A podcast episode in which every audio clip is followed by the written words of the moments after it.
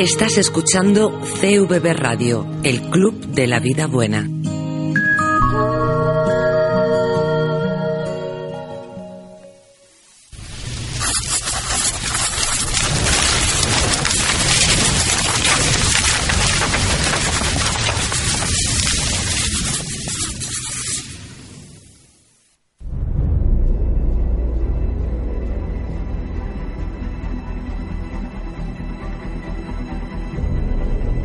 Comienza Tomos y Grapas, tu programa de cómics.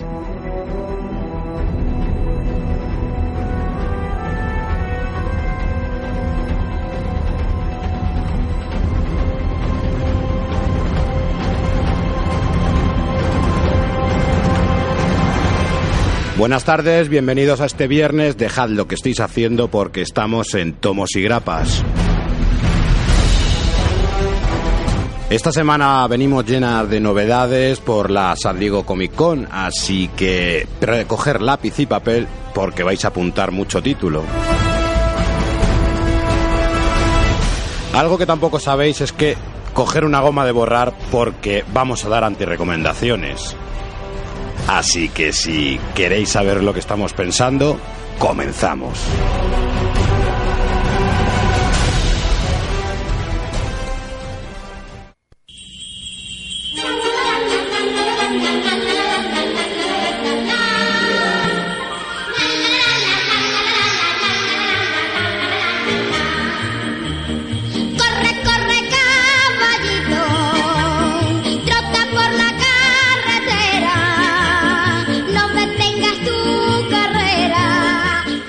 Así comenzamos una semana más con un programa bastante, bastante veloz. Como decíamos en la intro, es un programa en el que vamos a tener muchísimas novedades, muchísima información porque ha comenzado la San Diego Comic Con.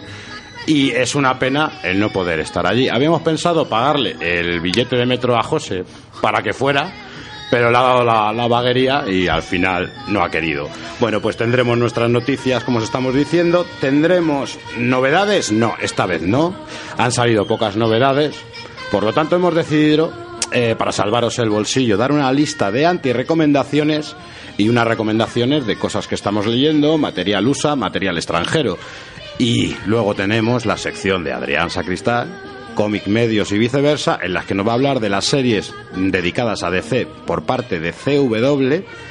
Y luego, como no, cómo íbamos a desaprovechar esta, esta oportunidad para hablar de Flash, de Manapul y Buchelato, que ya lo habíamos anunciado la semana pasada. Y para todo ello, Eduardo Díaz, Hola, buenas tardes.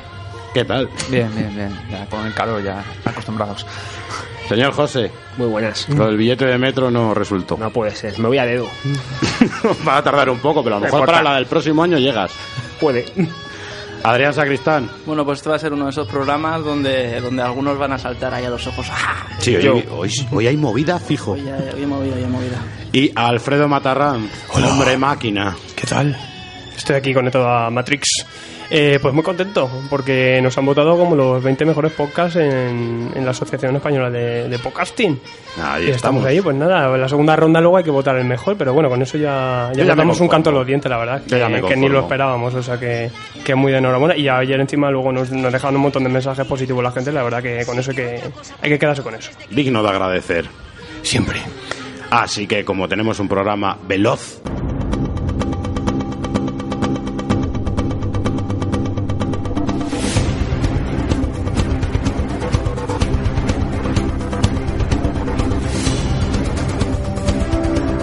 y comenzamos ristra de noticias. Eduardo, Ronda rápida. Dynamite Entertainment anuncia un acuerdo con Atari eh, en la cual van a volver a republicar todos esos cómics antiguos de los personajes protagonistas de los videojuegos de, de Atari. Entre ellos, bueno, el más famoso fue Atari Force, que fue la conexión más importante. Eh, Asteroid, Centipede, Crystal Castles, Missile Command y algunos, algunos más. Eh, estas series en su momento fueron publicadas por DC en el 84 y el 86 y hubo gente del mundo del cómic bastante importante como Jerry Conway, Roy Thomas, eh, Jim Kane, colaborando en aquella, en aquel título. También se dice que probablemente se anuncien nuevas colecciones, también se va a pensar hacer eh, una nueva de algunos personajes, nuevas series e incluso algún libro contando un poco la historia de, de Atari, de algunos de estos juegos, porque bueno, que consideran que ha sido bastante importante en la cultura de, los geek y de los, de los frikis, así que esperamos a ver rápidamente ver todas esas cosas, todas esas novedades. Más acuerdos tenemos aquí también, otro muy parecido. En este caso es eh, el portal de servicios de cómic digital coreano, la Webtoon, que ha llegado a un acuerdo con Mark Silvestri para poder, para que el próximo capítulo, la siguiente entrega de, de Cyberforce, sea a través de esta plataforma digital. Este cómic está siendo creado por Silvestri y Matt Hawkins, que es el presidente de, de, de eh, harían esta nueva entrega y según ha comentado Jung, eh, Kim, que es el, presidente de esta, de esta empresa, dice que su plan cuando llegaron a Estados Unidos era intentar fichar las mejores mentes del mundo del cómic y con el Silvestri creen que lo, lo han conseguido. Eh, comentaros que esta empresa coreana lle- lleva 10 años funcionando en Corea muy, fuerte.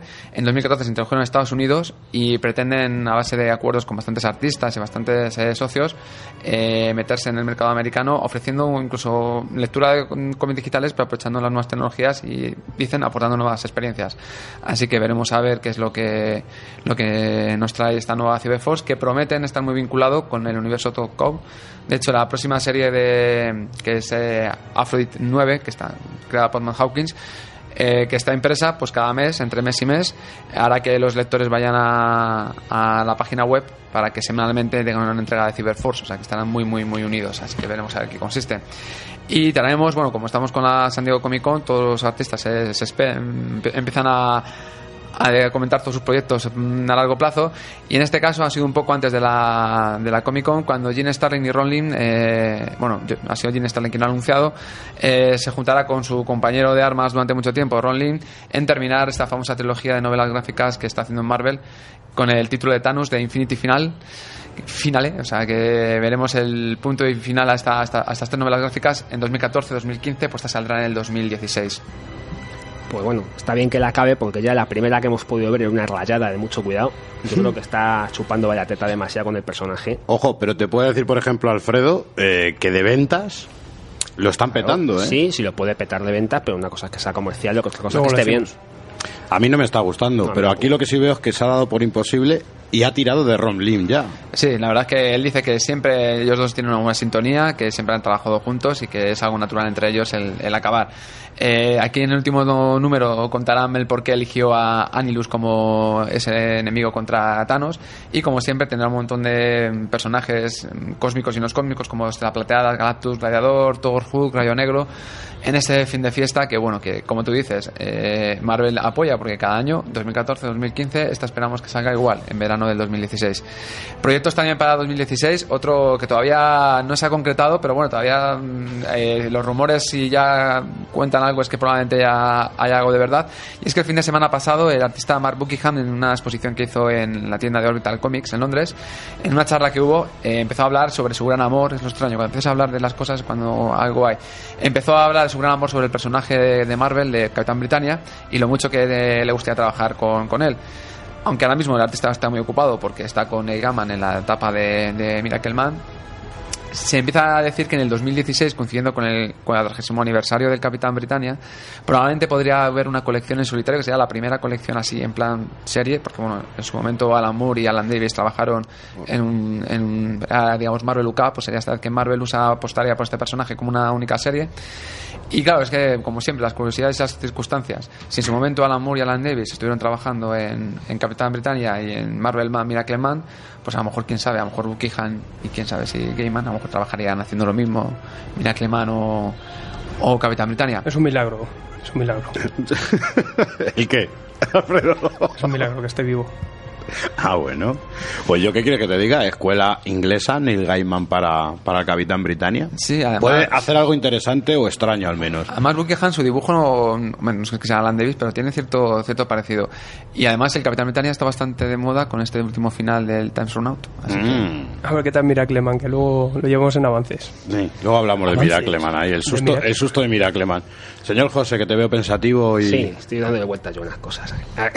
Primera noticia, pues Amaníaco prepara un libro sobre la biografía de Raf. Raf es un dibujante de la escuela de Bruguera, de la generación del 57, es contemporáneo de Ibáñez y de Vázquez, entre otros. Y hasta ahora lo único que sabemos es que en el grupo de Facebook de Raf han puesto un- las dos primeras páginas y luego una página con el título que se llama eh, el, el título Raf el Gentleman de Bruguera, hace un poco referencia a lo que es los orígenes británicos de este dibujante. Digamos que entre las muchas obras que hizo está el personaje Sir Timoteo como más famoso y está creando bastante expectación. No hay más datos del libro, sabemos que saldrá después del verano y poco a poco nos irán informando. Este no es Berkami, ¿no? No, no, no, este no es Berkami. Este lo están haciendo por su cuenta. Y bueno, a ver si sale. Está bien porque para los que somos aficionados a estos autores no tenemos muchos libros de referencia de ellos, ¿sabes? Mm. Pero la segunda noticia es que bueno, se ha confirmado que Warren Ellis hace cargo de los guiones de James Bond. Sabemos que Dynamite desde hace ya unos meses pues había llegado a un acuerdo con, con la asociación de Ian Fleming, con los que tienen los derechos de la- del personaje de James Bond, y aprovechando esa de la película número 24, se titula Spectre, pues van a han anunciado ya que Warren Ellis hace cargo de, de los guiones. La verdad es que James Bond llevaba ya como unos 20 años que no sacaban cómics de él. Ha tenido bastantes altibajos, como es una cosa que primero Marvel se hizo cargo de sus novelas gráficas, luego Dark Horse, luego Top Comics en el año 95, que publicó GoldenEye, y desde entonces no habíamos tenido nada. Vamos a ver con qué nos sorprenden. Sí, hombre, es una muy buena iniciativa. Sí que está saliendo un montón de adaptaciones de muchas cosas, pero con el equipo creativo que va a tener esta serie eh, es para tener en cuenta tanto si te guste, yo creo que James Bond, como si no. Como si no. Hay que echar un ojo. A mí me sorprende que Dynamite haya conseguido a un nombre como Warren Ellis en sus filas, que Dynamite no es famosa tampoco precisamente por tener grandes nombres en sus Pero date cuenta que Warren Ellis, mientras le dejes trabajar a gusto, él donde menos a gusto está quizás en DC y en Marvel, pese a que trabaja con ellos. Pero aquí no le, le dejan un poco rienda suelta y es muy libre. Mira, hoy yo le dejaba a Alfredo dos de, de Avatar y le Por ejemplo, encanta ya hemos, porque vi- es ya hemos visto con Equipo Rojo que por ejemplo, Edgar Denisi anda por ahí también. Lo que va a parecer raro es que gente como Warren Ellis trabaje para Marvel y DC al paso que están las cosas, ¿eh? Porque entre Image, Dynamite y Dark Horse yo creo que... Nada, pero esos son seis números y luego se va. Sí, bueno, ya, pero ya veremos. Y luego la noticia gorda, empieza la Comic Con, que no, Chan, ma- chan. no empezado me habéis financiado, ya, ya, no me habéis financiado el viaje, cabrones. No, ni a a nadie, ¿eh? ahí. Desde el día 9 al 12. Y bueno, las noticias que hay de momento, las que yo traigo, pues ahora cumplirás. Las que te gustan, ¿no? no, pues no exactamente, porque no son de, no son de cómic. La verdad es que no sé si os acordáis un, un reportaje que salió en, en Canal Plus hace un par de Sí, años, sí. que sea el dueño de My High Comics, Sí. y salía quejándose de lo mismo que me quejo yo, ¿no? que esto ya más que cómic, aquí hay un montón de cosas que son videojuegos, películas, series.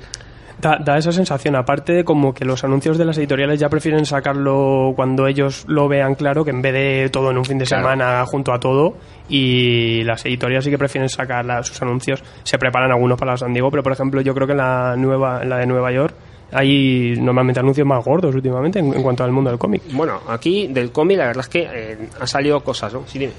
No, eh, justo curiosidad, eh, estábamos, ha salido un vídeo hoy en Akira Comics, que uno de los eh, encargados de la tienda está en la Comic Con, y ha sacado una imagen de todo lo venta de cómics, y dicen que se quejaban de lo pequeño que es, porque comparado con lo que hay aquí en España, decía que ya no gustaría tenerlo, que Bueno, claro, aquí. pero es otra Muy es curioso, otro tipo de verlo, que es muy divertido. También nos lo contaba Pepe Caldelas, el del- de, la Comic Con de aquí de Gijón, que decía que es que allí esa está hecha para que promocionen las editoriales realmente, que lo que menos hacen es vender cómics allí.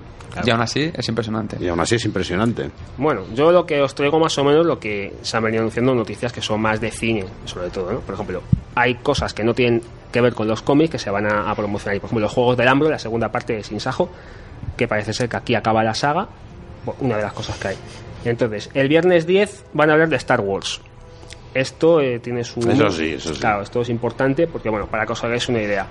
Vamos a ver, eh, sabemos que hay una nueva trilogía que se va a estrenar el 18 de diciembre, El despertar de la fuerza, ¿no? Entonces, van a intentar que vaya Harrison Ford a, a la presentación. En, en Takataka.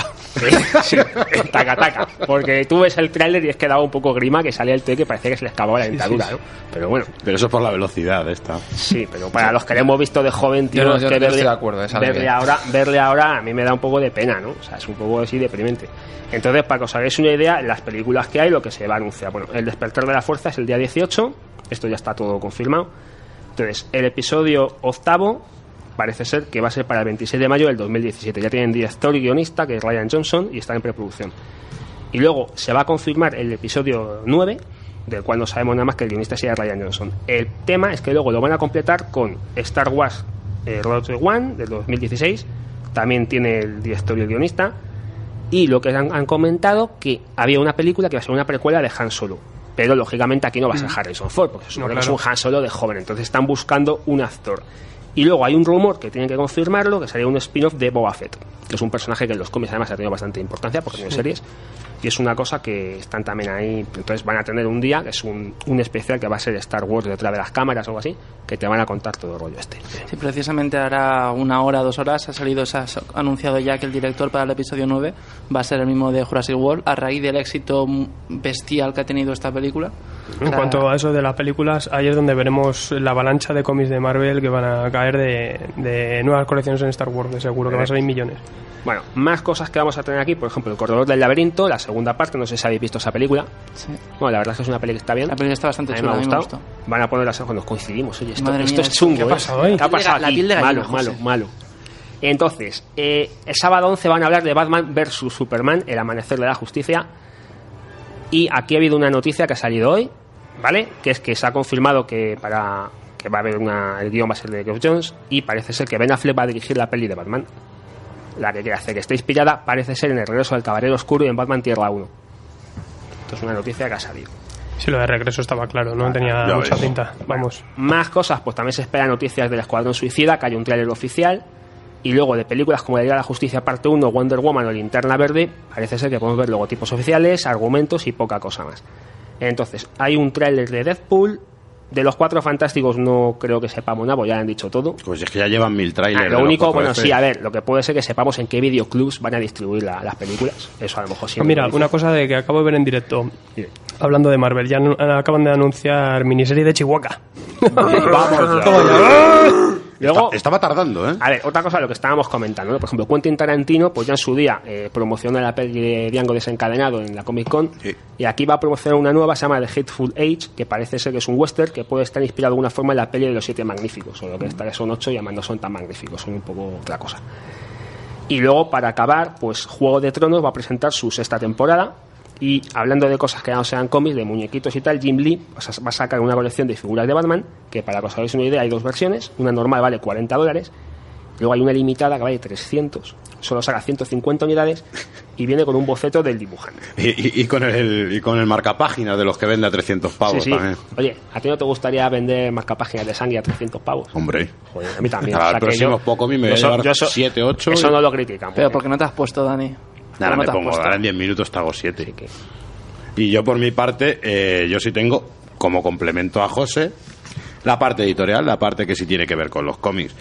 Rapidito, Grant Morrison y Stan Lee presentaron dos webcomics para Graphic Indias, eh, que es una página de webseries, y mm, es para trabajar en, en la línea Indian, Indian Tales, que son historias que mezclan lo que es la mitología hindú con el mundo moderno de ahora y con el mundo superheroico.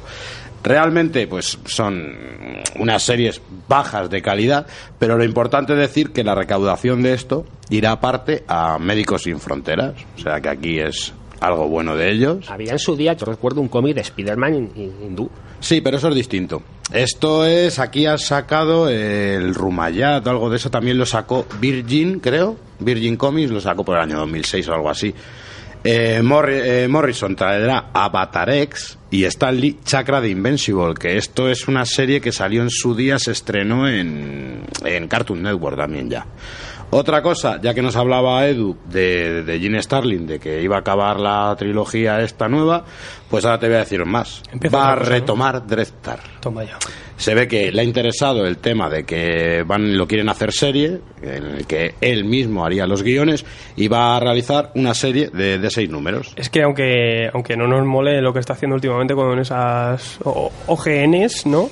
Están vendiendo muy bien. ¿eh? Y allá decía él su declaración, eh, yo ahora puedo hacer lo que quiera y esto es lo que quiero hacer. Pero Dreadstar hace muchos años que no hizo nada. Yo es una colección que la tengo en inglés entera y en España salió la parte de Jim Starlin. Luego se hizo cargo de los guiones, pero la serie era un poquito infumable. ¿eh? Y luego cuando cambió de manos, que la llevó Peter David y, Sí, Ernie, y Ernie Colon, también, también bajó de calidad bastante.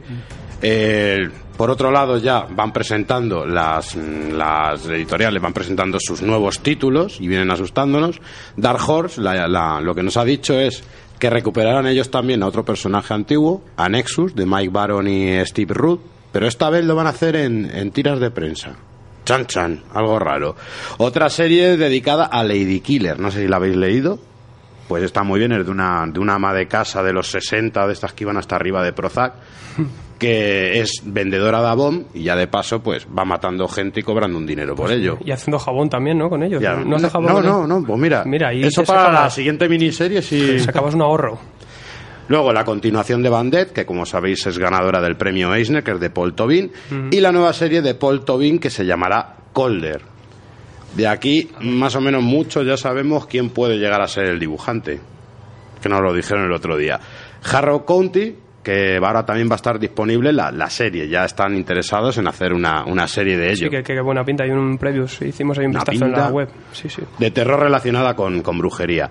Y por fin, desde el 2012, Devolution de Rick Remender junto a Jonathan Weishak. Remender están todas, ¿eh? Tiene una pinta de posapocalíptico esto y además es que van a sacar el Artis Edition, que, que tiene muy buena pinta. Y Jonathan Weishak mm, tiene un estilo grafitero que, que le da un toque. Image presentó las intenciones de continuar la serie de Roach Limit de Moresi, que también, que es la tercera parte de esta trilogía, que también será adaptada a la televisión. Y de W, eh, Marcia- Marcianadas varias. Por un lado, precuela de Star Trek, eh, Star Trek Starfleet Academy. Una, una especie de precuela y tal. Street Fighter Vex versus G.I. Joe. Joder. Son unos grandes de la Sí, franquicia. vamos, esta, esta no me lo pierdo. Son yo. unos grandes. Y algo que ha traído a las redes de cabeza justamente esta misma mañana, que aparecía un teaser con dos palabras, Micronautas bueno. y ROM 2016. Aquí hay polémica por el tema de los derechos, por, por ciertos temas. Por lo tanto, la gente lo que estamos pensando es que van a ser una nueva línea de cómics, no los que tenían los que ahora mismo están en propiedad, si no me equivoco, de Mattel. No me, no me acuerdo si ahora mismo es Mattel. Onipress apuesta por una gama de cómics ju- más juveniles. Voy a decir algunos títulos, pero no, no lo vais a comprar, os lo digo Mucho desde ya. mucho chala. Mighty Zodiac, Over the Surface, Arju y Another Castle. Nada, un toque muy juvenil, que bueno, el que tenga críos, fenomenal, pero aquí en España eso no se va a publicar. Y también se espera que se presenten las novedades de Aftershock Comics, que es la nueva compañía que se fundó hace apenas unos meses, que tiene como intención el albergar a todos los artistas de, de- de- de- gran cuño, he sido yo, he sido yo el del terremoto, de, gran, de- gran cuño, al cual se ha unido eh, Neil Gaiman ahora, que va a participar con una, con una serie de cuentos y relatos. La pestaña ha puesto aquí, ¿eh? Hombre, mira, te voy a decir nombres a ver qué te parecen. Garenis, Jimmy Palmiotti, Amanda Conner, Paul Jenkins, Phil Hester y Marguerite Bennett, por ejemplo, a ponerte un ejemplo. Mindundis de la. Y estamos esperando a ver si por fin se dignan a, a- nombrar alguna de estas series, pero vamos, yo por mi parte tengo muchas ganas de verlas. Así que, es que sí, están saliendo un mogollón de, de avances y novedades que a- aparte ahora lle- llevamos más. O sea que seguiremos recopilando de todas maneras, claro. Adrián, que Adrián traía cositas también. ahí. Pues sí, traigo yo, no sé si esta, esta última confirmación, o sea, esta última noticia, bueno, la primera noticia que voy a traer es de la Comic Con, pero DC ha anunciado ocho minisagas, que son Swan Thing, de, de Lee Wayne, Katana, de Mike W. W. Baum, Boys on Ivy, de Amy Chu, Firestone, de Jerry Convoy, eh, Metal Man, de Len Wayne, también, Sugar and Spike, de Katie Griffin, Raven, de Wolfman, y Metamorfo, de Aaron Lopresti. Eh, esto está muy bien, sobre todo porque son muchas sagas que al comienzo de New 52 tuvieron, eh, digamos, una, o sea, una línea propia, como puede ser Katana, como puede ser La Cosa del Pantano, que además fue cancelado hace unos pocos meses, como pudo ser, por ejemplo, Firestone, que tuvo un, un par de especiales. Y, y está muy bien el hecho de que vuelvan a dar una oportunidad a cosas que digo, como sor- sorprendió mucha gente en su momento cuando cancelaron la cosa del pantano. Y parece que DC no se ha, no se ha rendido y, y puede que la cosa tire para adelante. Y luego también el regreso, por ejemplo, de los Metal Men es una alegría para muchísima gente que lo estaba pidiendo. Y que Poison Ivy pueda tener una saga propia, que es un personaje, sobre todo ahora relacionándolo con Harley Quinn, que está teniendo muchísimo éxito. Yo creo que quieren buscar el éxito que tenido Harley Quinn, lo quieren buscar con, con Poison Ivy porque son personajes muy relacionados. Lo que sí que siendo miniseries, a ver qué tal, qué, qué- qué te cuentan, porque va a ser una cosa cortita de cada una de estas, ¿no? Yo creo que son. Eh, eh, s- joder, diré. Globos sonda. Globos sonda. Yo también. Yo creo que, que la gente va, esperan lo que, lo que opine la gente y, y depende de las ventas que tengan. Seguramente si una de estas cosas tiene muy buenas ventas, y hay que recordar que estamos viendo aquí nombres como Wolfman para un personaje como Sí, han, Raven. ti- han tirado de lo clásico, ¿verdad? Han tirado de, de autores y Len Wayne por Sobre ahí todo, también. Además, Wolfman juraría que es el creador de Raven en, en los Teen Titans en su, en su época. O sea, Sí. bueno, o es de los creadores o de los que más fama le dio. Y continuó, esta vez con uno de los grandes, Frank Miller. Frank Miller. Frank Miller. Villagarrapeñillos.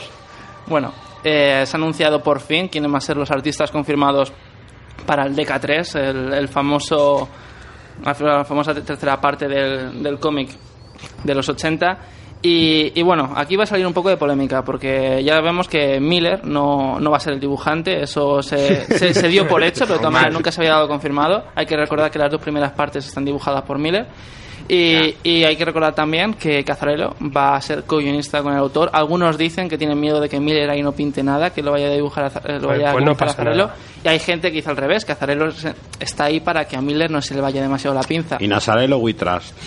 Pues yo voy a decir una cosa, para mí Cazarello no mucha, meta mucha mano, que es la obra de Miller, y si Miller quiere que el final sea una canta, una un ya está.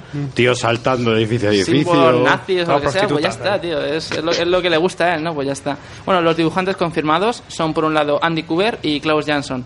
Eh, Klaus Jansson seguramente lo que va a hacer es retocar los dibujos y los bocetos de Andy Cooper como en su momento en la primera parte hizo con los dibujos de, de Frank Miller, que mucha gente aquí en esta mesa se habló que más que el dibujo de, de la primera parte, era, más que de Miller, realmente era de Klaus Jansson. Pues tiene buena pinta, sí, sí. Bueno, Pero yo que sé, a mí. pinta- Al menos atractiva, eh, visualmente me, me crea atractivo y la expectación de a ver qué es esto. y lo que nos ha llamado la atención que van a incluir dentro de las grapas de 40 eh, de 16 páginas. Historias cortas. Sí, se van a publicar bueno, en ocho entregas quincenales a partir de finales de otoño y cada número va a tener unas, unas páginas que van a ser 16 páginas en cada número que van a ser historias para expandir el universo que, que creó Miller en su momento. Hay que recordar que, bueno, que sobre todo en el Contraataque al Caballero Oscuro pudimos ver todo lo que era la Liga de la Justicia y esa versión cambiada que había dado Miller esa visión. Que le llaman Dark Knight Universe, o sea, el Dark Knight Verse. Dark Knight Esto ya. Tiene- tiene buena Lo pinta. que sí que ocho grapas, más unas 15 de especiales que son estas mini, mini historietas y tal, mm, te va a quedar un tomo gordo, gordo, ¿eh? Al final la- te cierra la trilogía con un omnibus. Eso huele a que como funcione, ahí tienes ahí una serie nueva, un nuevo camino que Eso a lo mejor ya no me gustaría tanto. Bueno, Estamos de- hablando de casi 400 páginas. Decir que la editorial ya ha especificado que Kubert no va a imitar el trabajo de Miller, sino que va a ser su propio estilo, pero más o menos siguiendo el camino que había creado el autor. Y termino con, con una otra cosa que para mí es muy grande, pero que para mucha gente pues pasará muy desapercibido, y es que IDW, IDW ha anunciado una saga de Regreso al Futuro, y bueno, esto, esto para mí es muy grande. Eh, va a comenzar a editarse el 21 de octubre y va a expandir la trilogía original de las películas, pues con historias no contadas, con pequeñas situaciones alternativas. Y eh, hay buenos nombres ahí metidos porque por un lado colabora Bob Gale, que fue el co-guionista de la trilogía de películas originales, que eso está bien en el sentido de que se ve que van a quieren ser fieles a la obra original.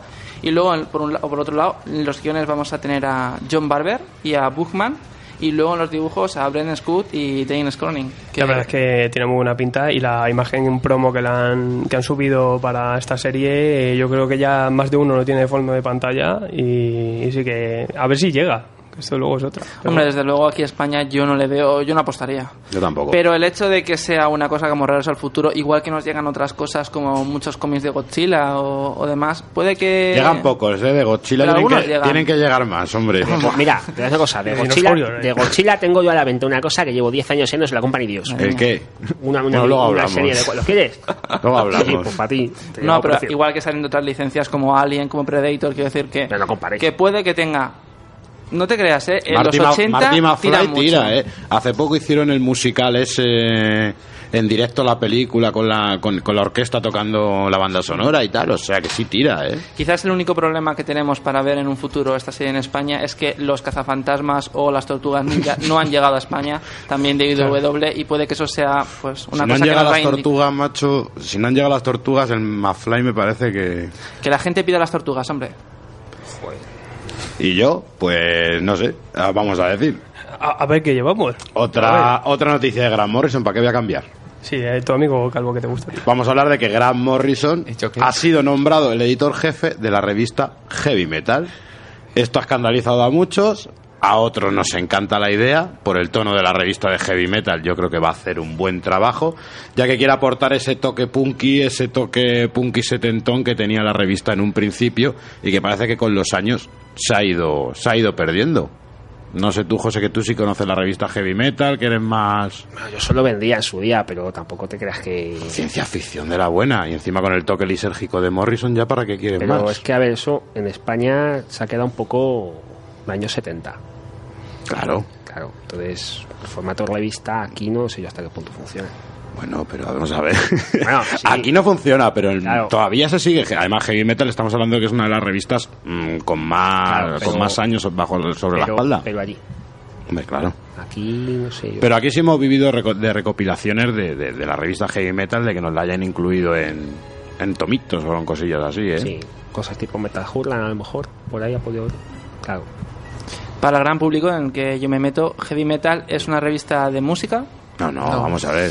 es que De yo ciencia- no tenía ni idea. Es de ciencia ficción, es de género cómic, pero de ciencia ficción. A También ver. había relatos, también como, había... como Juez Dredd, por ejemplo, que se edita No, en plan como, magazine. como Cimoc o como 1984 a lo mejor. Sí, pero tampoco se equivoca como dos- el 2000 AD, cuando se publicaba 2000 AD. Mm. El nombre despista un poco. Claro. Más de un rockero lo tendrá por ahí. Aquí llevo la película introducida. O sea, la película traducía a ambas partes. sí, o sea que... Yo, yo estaba pensando en la revista esta de heavy metal que sale un guitarrista y No, siempre esa es en la el heavy kiosco. rock. Esa es la heavy rock. Heavy Rock, esa, esa- esa la he comprado Y yo. bueno, y decir que él, él, aparte de editor, pues va a dar de su puño y letra guiones a Lo que todo pasa es que su nivel de luego en, en los cómics de producción al menos bajará, yo creo. Eh, metiéndote tanto curro. ¿no? Pues no lo sé, porque está a tope. bueno, siempre está a tope, pero esta vez más. Y por otro lado, eh, tenemos también la noticia de las nuevas actrices para Electra y la tía May. ¿Cuál preferís que empiece? La buena o la mala. ¿La buena o la mala? Hombre, según lo miren, no es que vaya... Venga, vamos a empezar con Electra. Venga, va.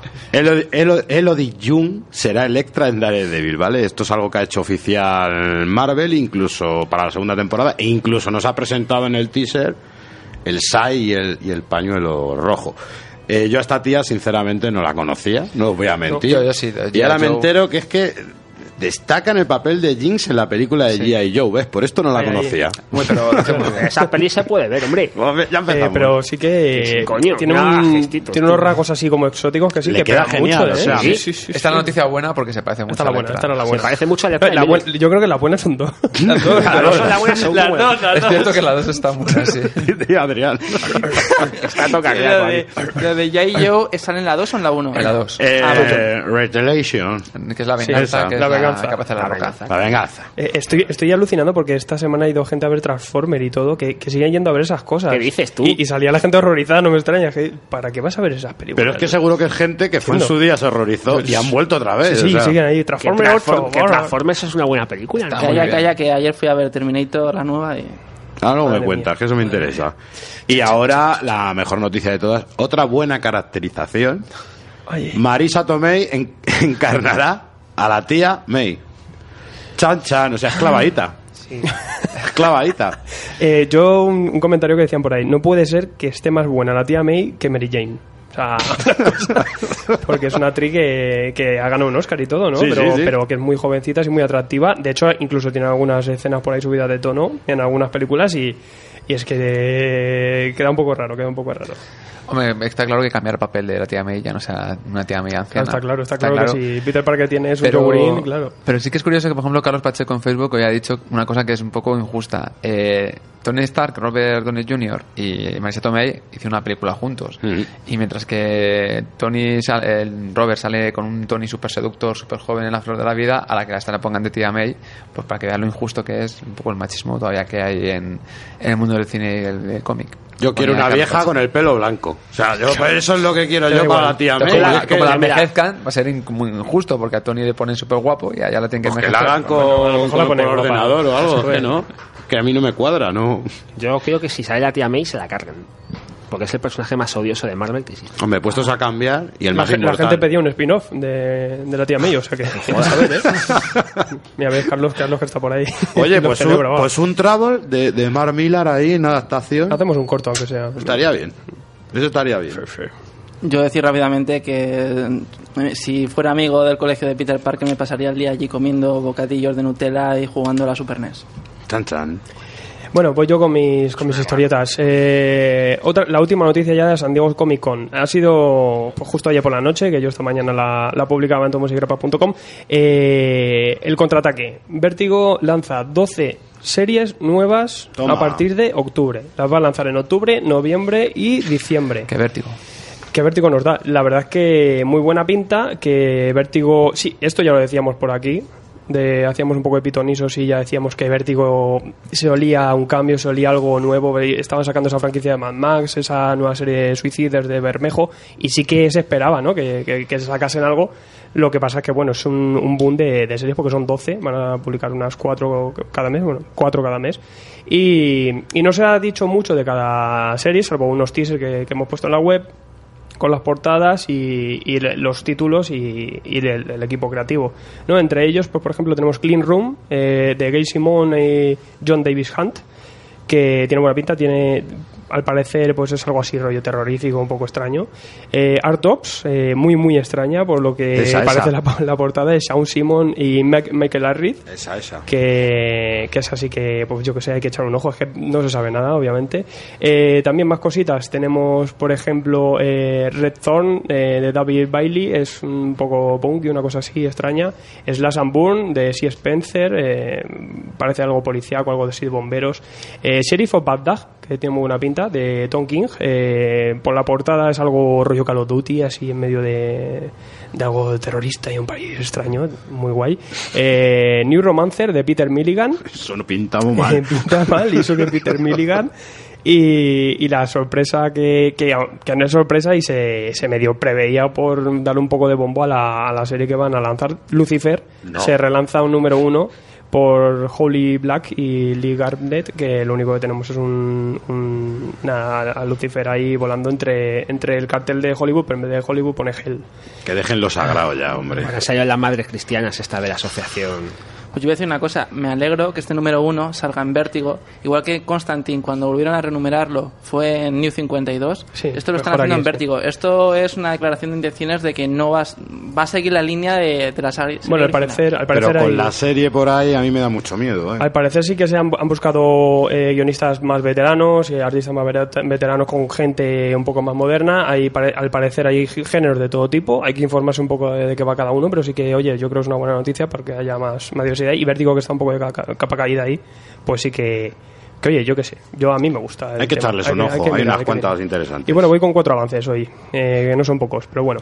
Eh, novedades de Norma eh, en agosto, en agosto Norma, que, que justo es a finales de este mes, creo que es el 26, ¿no? Cuando salen las novedades, eh, pues nos traen avances en europeo y, y en manga. Y por ejemplo, tenemos la cuarta parte, el cuarto volumen de Baltimore. Ahí, ahí. Eh, segundo, de Lazarus, de Greg Ruca, de, de Image, que, lo esperamos con muchas ganas. O sea que, a ver cómo. Porque justo el último tomo acababa un momento ahí que ya está todo presentado y ya empezaba a arrancar la serie. Y el segundo tomo, pues sí que, que había ganas. Y yo creo que la novedad del, del mes o del verano, que es Clase Letal 1, de, de Remender y Craig. Que además sale ahí un personaje Además, atrás. si ya veréis cuando salga, por Sí. la parte de atrás sale un personajillo de este programa, no sé quién es. Yo tampoco. Yo tampoco, no tengo ni idea. Uno muy guapo, pero no. No, sale Adrián que, que han tenido a bien a ponernos un- unas reseñitas ¿no? de, de zona negativa y nuestra y, y, oye, pues la verdad es que es un orgullo, ¿no? Al menos salir en un cómic, eh, yo que sé, una pasada. Que le tenías que haber dado el cómic en directo para que hubiera hecho lo que ha hecho cuando se lo has dado. Sí, porque se ha puesto Adrián a gritar, a saltar, porque ya no lo han avanzado y, y Adrián se volvía loco. Eh, es una colección bastante chula que pudimos ver en el, en el comic book eh, gratis de aquí de, de España y, y aquí pues ya vamos a tener los primeros números. Eh, Yermo Ediciones también nos dice, nos avanza lo que va, lo que trae en agosto.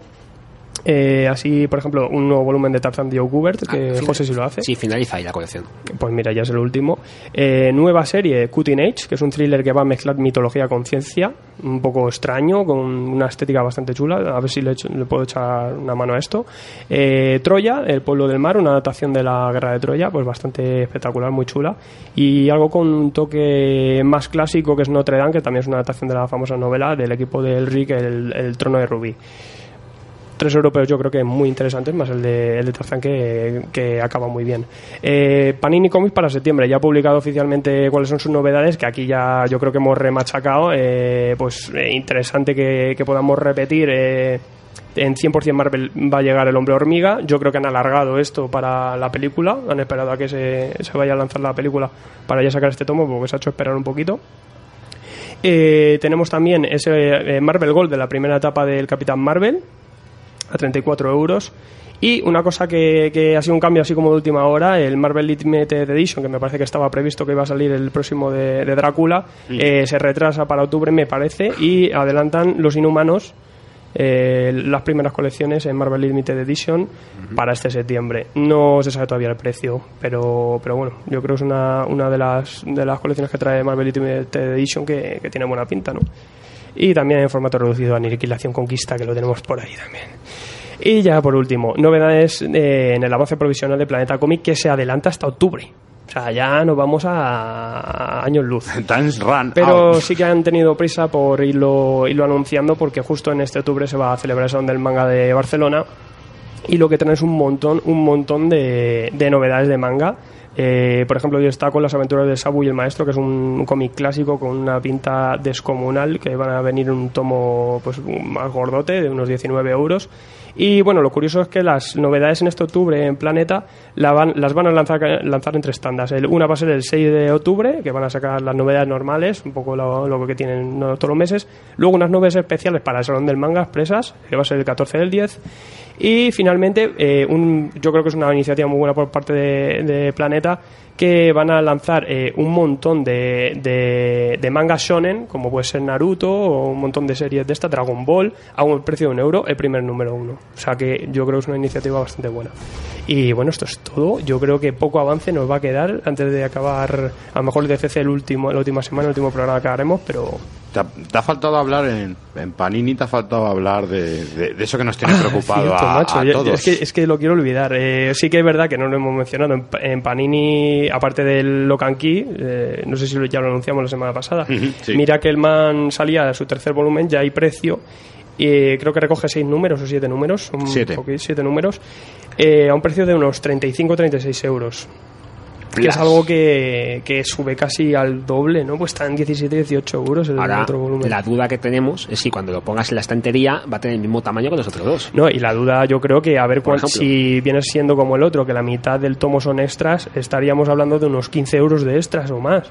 Yo creo que es un poco pasada de precio. sí. Eh, a lo mejor un poco precipitado, porque creo que este es el último que cierra la etapa de, de Alan Moore. Ese es el que cierra Pero la tapa de luego, de saca- luego sacan los otros. Luego sacarán los de los, Los de Gaiman. los de Gaiman si, si funcionan. Yo, en es que- Estados Unidos está- están saliendo, sí. Que actualmente es en Estados Unidos que salen el próximo mes.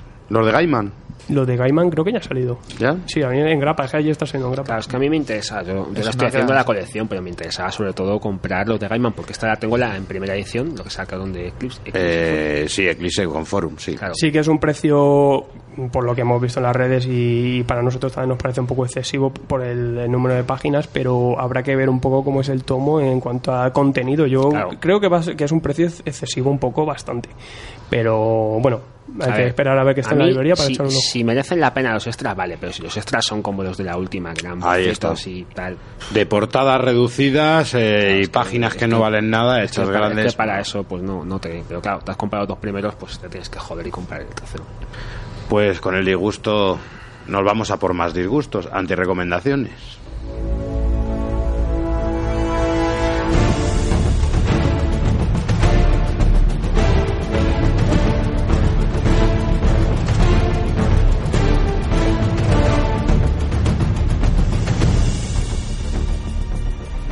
Pues primero, Eduardo, vamos a ir con las, an- las antirecomendaciones. Pues mi antirecomendación es la serie esta de Lovendos. Uf, normal. Porque, Bueno, hay que decir que hoy, como no hay novedades, que no, que, es- que no había Claro, casi claro. nada. Un par de Ha mangas. salido muy poco, cole- coleccionable La Ultimate. Dolmen ha salido la Dolmen. Eh, pues sí que hemos dicho, vamos a llevar una recomendación y una antirecomendación. Mm. Por ser un poco hater también, porque últimamente decir, "Ah, estamos hartos, la ansia viva, que no paréis de recomendar. Pues vamos a decir algo que hay malo por para que no le echéis un ojo. Os vais sé. a ahorrar dinero hoy. Pues la esta de Lovendos, la verdad es que también un poco cambio de dibujante en estos últimos números. Además, como viene cada grapa, vienen tres números de, de la colección. Cambio de dibujante cada dos por tres. Eh, bueno, la historia ya empieza a hacer muchos eh, retrocontinuidad, no sé qué. Este último, pues aparece Colmillo de la Guardia Siar, que resulta que es amigo íntimo de Lovendo. Bueno, que se- como Dante Sables, que se quedan y se pegan y se Por- porque copas. le dejó el traje, ¿no? En, Sí. en la saga Nido fue. De hecho, al final de- del, del capítulo aparece Masacre que se pone como el traje lo vendo de distintas partes y se pone una parte de, de la, la bota de colmillo. Bueno, la verdad es que, bueno, quizá a lo mejor si el dibujo fuese mejor, si quizás las cosas fueran... Pero bueno, es que cansa ya un poco, porque se empiezan a sacar a base de retrocontinuidad historia de lo Es que son muchos números. Es que estamos hablando de grapas al estirando- mes. Todavía no se sabe todavía quién es el asesino de, de, de Lovendo. Pero eso llega a algo, es que no... Eh, encima los todos el diente de sable que es el Daken que se supone que son todos temibles les tienen controlados los, los cinco de estos últimos personajes que es un poco extraño la verdad que está siendo como est- estirando un argumento un poco y es un poco porque Charles Souls era un poco una garantía que se supone que Daredevil lo va lo va a hacer él Mm. Y claro con esto pero bueno no Lo todos malo los va- trabajos son que buenos. para los que somos continuistas, ¿no? Que, que luego en, el- en la siguiente numeración vamos a tener el Man Logan, que creo que eso es compra obligada. Eso pasa, eso pasa Edu porque no tiene filtro. Ah, claro yo lo compro todo Ah, claro. Y así te comes cada de hecho además me comentabas Carlos que las ventas habían sido muy bajas de esto lo vendo ¿no? Han bajado un picado. Bueno, Y estos eran, eh, que eran dos grapas cada mes encima. tres tres Tres grapas llevan dos números mes. con tres triple Genial, número. genial. sí, son, Bueno, seis, si se son pasa seis, rápido. son seis al mes. Seis al mes. exacto pues No, original, nueve, además. diez eurillos. Está bien, ¿no? Sí, Eso que os ahorráis cada mes. casi nada. José, ¿tú qué nos antirrecomiendas? Yo, a mí me va- yo sé que me van a caer palos. pero Cuidado con no, Chihuahua, no cuidado me con da- Chihuahua. Me da lo mismo. Yo tengo personalidad y me da igual lo que me digáis. Yo, a ver, yo sabéis que, que a mí Star Wars es algo que estáis aquí viendo el tráiler todo flipados que yo estaba con el marca y me da un poco lo mismo, ¿no? Y cuando salió esto de Star Wars, pues como valía un euro, digo, bueno, pues con lo que me cuesta un Red Bull me lo compro que no pasa nada. Pero tienes por ahí los números dos, ¿eh? Sí, sí, He visto tengo- que has caído. y tengo, y tengo, fíjate, tengo el 3 de este que se me ha perdido por algún lado, pero no lo encuentro. Pero vamos, que, que tampoco me va para buscarlo. Mucha página RP veo yo. Sí, es que ese es el problema. Ahí está. Para empezar, lo primero, esto de sacar un cómic a un euro, que queda así como un poco que vale, que está muy bien, y luego te sacan el mismo cómic ya con el precio original, ¿no? Con No, lo no, cual, 3.50. 3.50, pero o sea, Tela. eso ya me joroba un poquito. Yo entiendo que el que sea aficionado a Star Wars esto se lo va a comprar y lo va a disfrutar y me parece muy respetable, ¿vale? Pero con alguno no. Pero el que no sea un aficionado acérrimo y si le gustan los cómics y lo compre por, por ver qué tal, primero, son cómics que se leen muy deprisa, a mí no me han gustado demasiado. Pero luego estamos en lo de siempre, ¿no? Sacan muchas colecciones, a lo mejor puede haber un par de ellas que estén bien, pero luego cuando ya ves la princesa Leila y ves todo eso, y los extras que te vienen por detrás, que te vienen unos avances, que te vienen, o sea, en un cómic de Darth Vader te viene el avance de- del cómic de Star Wars, en el de Star Wars. Sí, te sí, el problema es que ya números 3, 4 siguen los avances ahí Claro, y que- creas o no es que te lo están cobrando porque están cobrando, el precio de va por hojas y esas 4, 5, 6 hojas tú las estás pagando Te igualmente. estás pagando. Yo es una colección que disfruto bastante, sí que de guion va bastante flojillo, es, es espectacular y para los que somos fan de la saga pues es muy disfrutable, pero el, el problema es este est- estos avances que ya sobran, sí que Planeta alguna vez ha dicho que está intentando met- meter material, pero vamos a ver, el, el primer número con la de portadas alternativas que tenías bien podías haberla metido ahí a cascoporro, yo que sé. Claro, más, más que una anti-recomendación por, por la historia en sí, sobre todo anti-recomendar las series que se van a acoplando a Star Wars alrededor de esta de estas dos series principales que quizá interesen un poco y sobre todo la edición que bajo mi punto de vista pues no es de las mejores. Yo decir, bueno, que lo que has dicho de que los fans de Star Wars, sí que es cierto que yo en mi caso, que yo tengo muchísimo cómic de Star Wars y como en mi caso muchos, que los que comprábamos los cómics nos sentimos que nos dieron una patada en la boca cuando nos dijeron que todo lo que todo lo que nos dinero que nos habíamos gastado, todo el tiempo que habíamos invertido en leer Star Wars el cómic era mentira, era no, no, lo, lo borramos, que es en parte comprensible porque no puedes pretender que ¿Sabes todo lo que el te mundo digo? que vea el episodio Que me alegro. Porque eso que te pasa a ti me pasa a mí con el puto Batman que te lees. Ya estamos. el episodio 7 Ala, te jodes. que no digas el nombre de Dios en vano. Ala, ajo y agua. El- me que- alegro. Es, Es que es Dios. es comprensible que la Esperaos gente al final al sí- menos. No, no, que oyentes. tenía razón había polémica Aparte que tengo, que tengo un mensaje por ahí de hackero para vosotros. que- Ah, guay. Bueno, eso, que es comprensible que el episodio 7 no todo el mundo haya, haya tenido que leer los cómics, pero el hecho de la forma en la que lo dijeron, la forma. ah, me pare- no me parecieron maneras y no. Sí, porque se han cargado lo anterior. Venga, niño, ¿y tú qué traes? Eso.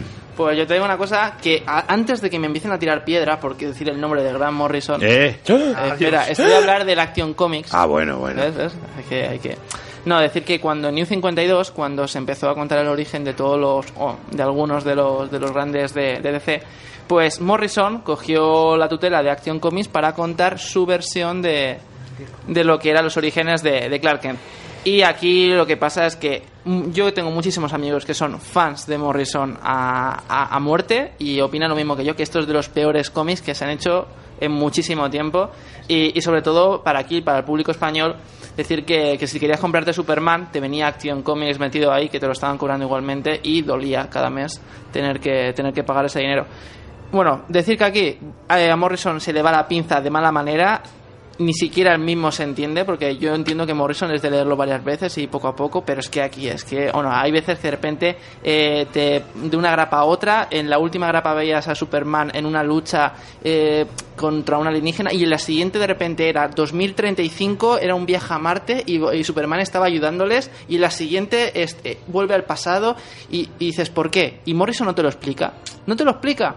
¿Para qué? Y cuando, y cuando, y todo ¿Para qué te lo va a ¿Tú te explicar? has leído el multiverso? Claro, es que es multiverso. no, no, No, no, pero fue- No, pero es decir, y, y, y y encima todo acaba de una manera como el, mu- el final de Perdidos, de todo ha sido un sueño. O sea, Bueno, muy típico en DC, los eh, de los clásicos. Muy- Mor- Morrison muy sí que a veces con, con los superhéroes se le va un poco la olla. ¿no? Sí, a mí, a mí mola. en su faceta superheroica Hay no gente me que le encanta y gente que no le gusta. A mí me gusta su faceta de personal, de obras de autor, en Vértigo, eso sí me gusta, pero cuando se meten en los superhéroes, mira, ni Batman ni Superman es, me han que, es convencido. que el Batman de ¿Y los Morrison es casi tan malo como el... Sí, pero hay, mucha gente que le gusta mucho, ¿eh? Que también hay mucho... No, y pero yo entiendo digo- también porque, porque le puede gustar. No, yo entiendo que le guste. A mí personalmente no me no encuentro ni al autor ni al personaje. Y yo no lo digo en este caso por eso, porque a mí el Batman de Morrison precisamente sí me gusta, pero es que esto, vamos, ni con un palo. Pues yo mi recomendación es más dura que la vuestra, vosotros habéis sido buenos. Yo, es que ni, mira, ni me he preparado, no sé ni el número de páginas que tiene eso. A mí se me hicieron como si fueran 456, 500 y serán 112, 120. Los poseídos, Geoff Jones y Lion Sharp. O sea, si veis eso, que además sale la foto de una niña que parece que va a aprovechar la foto de su hija para pintarle encima y tal. Si veis eso, dejarlo en la tienda automáticamente, que mí se me, me apilen enseñaste ahí. la portada y dije, pero ¿qué es ¿Y por qué no te enseñé dentro? O sea, vamos a ver, un batallón, así, unos soldados, que primero van a las casas de los poseídos y cuando ya les hacen el exorcismo y sale el diablo, pues entonces es cuando cogen las ametralladoras, lanzallamas, lanzacohetes y se cargan al diablo en cuestión. O sea, algo noventero, malo, malo, malo, o sea, con decirte que para protegerse de los demonios se pinchan agua bendita, una cosa así. Claro, cuando ya vas viendo eso, el dibujo de Lion Sar, que parece que, que, la- que se ha levantado y lo ha hecho ahí cuando se ha levantado de la siesta, mm, llegué al segundo capítulo. O sea, es que no quise leerme más. Me imaginé yo el final y dije, bueno, ahora mueren todos y no salen más números. Ahora es más bonito. ¿eh? Ahora es más bonito. O sea, por favor, huir de eso, ni con un palo. Además, me acuerdo que se lo dije a Ryan. Mira lo que me he leído, Ryan. Estoy, estoy traumatizado. Me dice, joder, macho, que eso. No, es que me lo han dejado. Me- ¿Le le sigues hablando? Digo, no, me lo estoy pensando. Y es verdad, o sea, es malo, malo. Claro, yo decía, Jeff Jones, esto va a tener algo de calidad. No, no, aquí parece que, que fue algo que escribió con 14 años o con 13 y Desde aquí lo quiero recomendar a nuestros amigos de Zona Cero. Que se lo, que Que se lo lean, que ellos tienen una sí, sí. ahí de, de castigo. Eh, yo, aunque sea un poco repugnante, repugnante eh, traigo otra vez Secreto de Jonathan Hickman que lo publicaba hace nada Planeta. Eh, estaba pensando una antirecomendación y por tiempo que no tenemos y sobre información que tenemos mucho en la cabeza, no solo de cosas malas, porque no tengo tiempo para, leer, para perder tiempo. Y Secreto sí que lo llevé por, por novedad y ya conseguí acabar el, el- Me quedé justo en la parte final y que ahí entra un poco de acción y tal. Y sí que se ve a Hitman como que, que dijo, venga, esto ya lo cierro porque, porque tengo que cerrarlo. Y de hecho, pues hay un momento de acción, pasan cosas, un poco ahí de todo. En el último número, el ISIS temporal, eh, está todo, todo ha pasado ya, te lo voy a contar en tres grapas y se cierra la serie. ¿eh? Dejo un poco el título abierto por si quiero seguir con esto, pero ahí se queda. La verdad es que hace, pues ayer hacía yo una reseña en tomosigrapa.com, pues si queréis verla un poco razonando un poco porque no, no me ha funcionado, al menos a mí no me ha gustado la, la obra y la gente que he visto que la ha comprado ha dicho que es flojita. Normalmente cuando dices que es flojita es que la has pagado y dices, bueno, al menos es flojita, pero como la he pagado, pues no digo que es un, un truño, pero, pero no me ha gustado nada, ¿eh?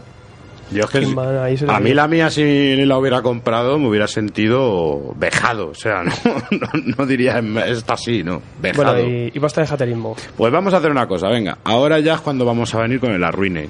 Recomendación, Eduardo. Bueno, mi recomendación es un poco futura porque todavía no ha salido, saldrá en agosto. Es el, ni más ni menos que el Marvel Gold, en la imposible Patrulla X, el número 4. Mi, es mi recomendación porque es quizá la época en la que empecé a leer la Patrulla X. Qué grande. Y creo que es la mejor momento en el que me he disfrutado leyendo cómics. ¡Vamos ya! por ejemplo, cosa que me ha sorprendido, que también merece la pena recomendar, es que no solo van a incluir los números de la colección de la Patrulla X, sino una cosa que me ha gustado mucho, que es la miniserie que, bueno, que salió en el álbum de esta de superhéroes de, de Lovendo. La de honor. Eh, sí, está muy, muy bien. Esa me, ha- me ha ilusionado, además de Marvel Fanfare 24, unos especiales, o sea que no que va a ser la grapa que teníamos nosotros. o ¿Te acuerdas eh, de pequeños que esto lo comprábamos en el Simago, en. Simago, sí, los comprábamos, los comprábamos. Y bueno, sobre todo dibujantes, pues aquí está la etapa de Paul Smith, que a mí me gustaba mucho como dibujante, y creo que, no sé si yo, justo acaba la de Nido, porque creo que Paul Smith dibujó un par de números de la de Nido, o sea que hay un dibujo de él. Sí, ahí hay un cambio de dibujante. Y creo que al final estaba John Romita, que incluso a mí, Sí. John Romita, que no comulgo mucho con él, aquí me encantaba. O sea, que, que yo, es mi recomendación. Saldrá en agosto, así que estaros atentos, porque para verano va a ser una. Para Es agosto muy, leerlo. Muy buena bueno. parte esta de los X-Men. Ese ya lo tengo ya apuntado. Señor José, Bueno, su recomendación. No, vale, mi- yo no mi- vale el niño Gonzalo. No, yo mi recomendación es una cosa que está saliendo en Estados Unidos, que yo me estoy comprando por previos, que aquí saldrá dentro de, bueno, al año que viene yo me imagino que saldrá aquí, que es Frankenstein Underground, que es un spin-off de Hellboy, que esto ya lo vimos en, en Hellboy, apareció en un libro, se llama La Mansión de los Muertos Vivientes, el personaje Frankenstein. Esto es una serie de seis números, que, bueno, vamos a ver cómo integra este personaje dentro del universo de Hellboy, van a salir personajes como el Marqués de Fabré, que ya salió en EDP, en la máquina universal, y luego conceptos como la fuerza del Brill, que es lo que usaban los atlantes de combustible, que eso también sale. La historia es un poco simple, o sea, no tiene mucho. Va básicamente que es el, este, el Frankenstein, pues primero el Marqués de Fabré intenta trincarle para hacer experimentos con él. No, no es exactamente.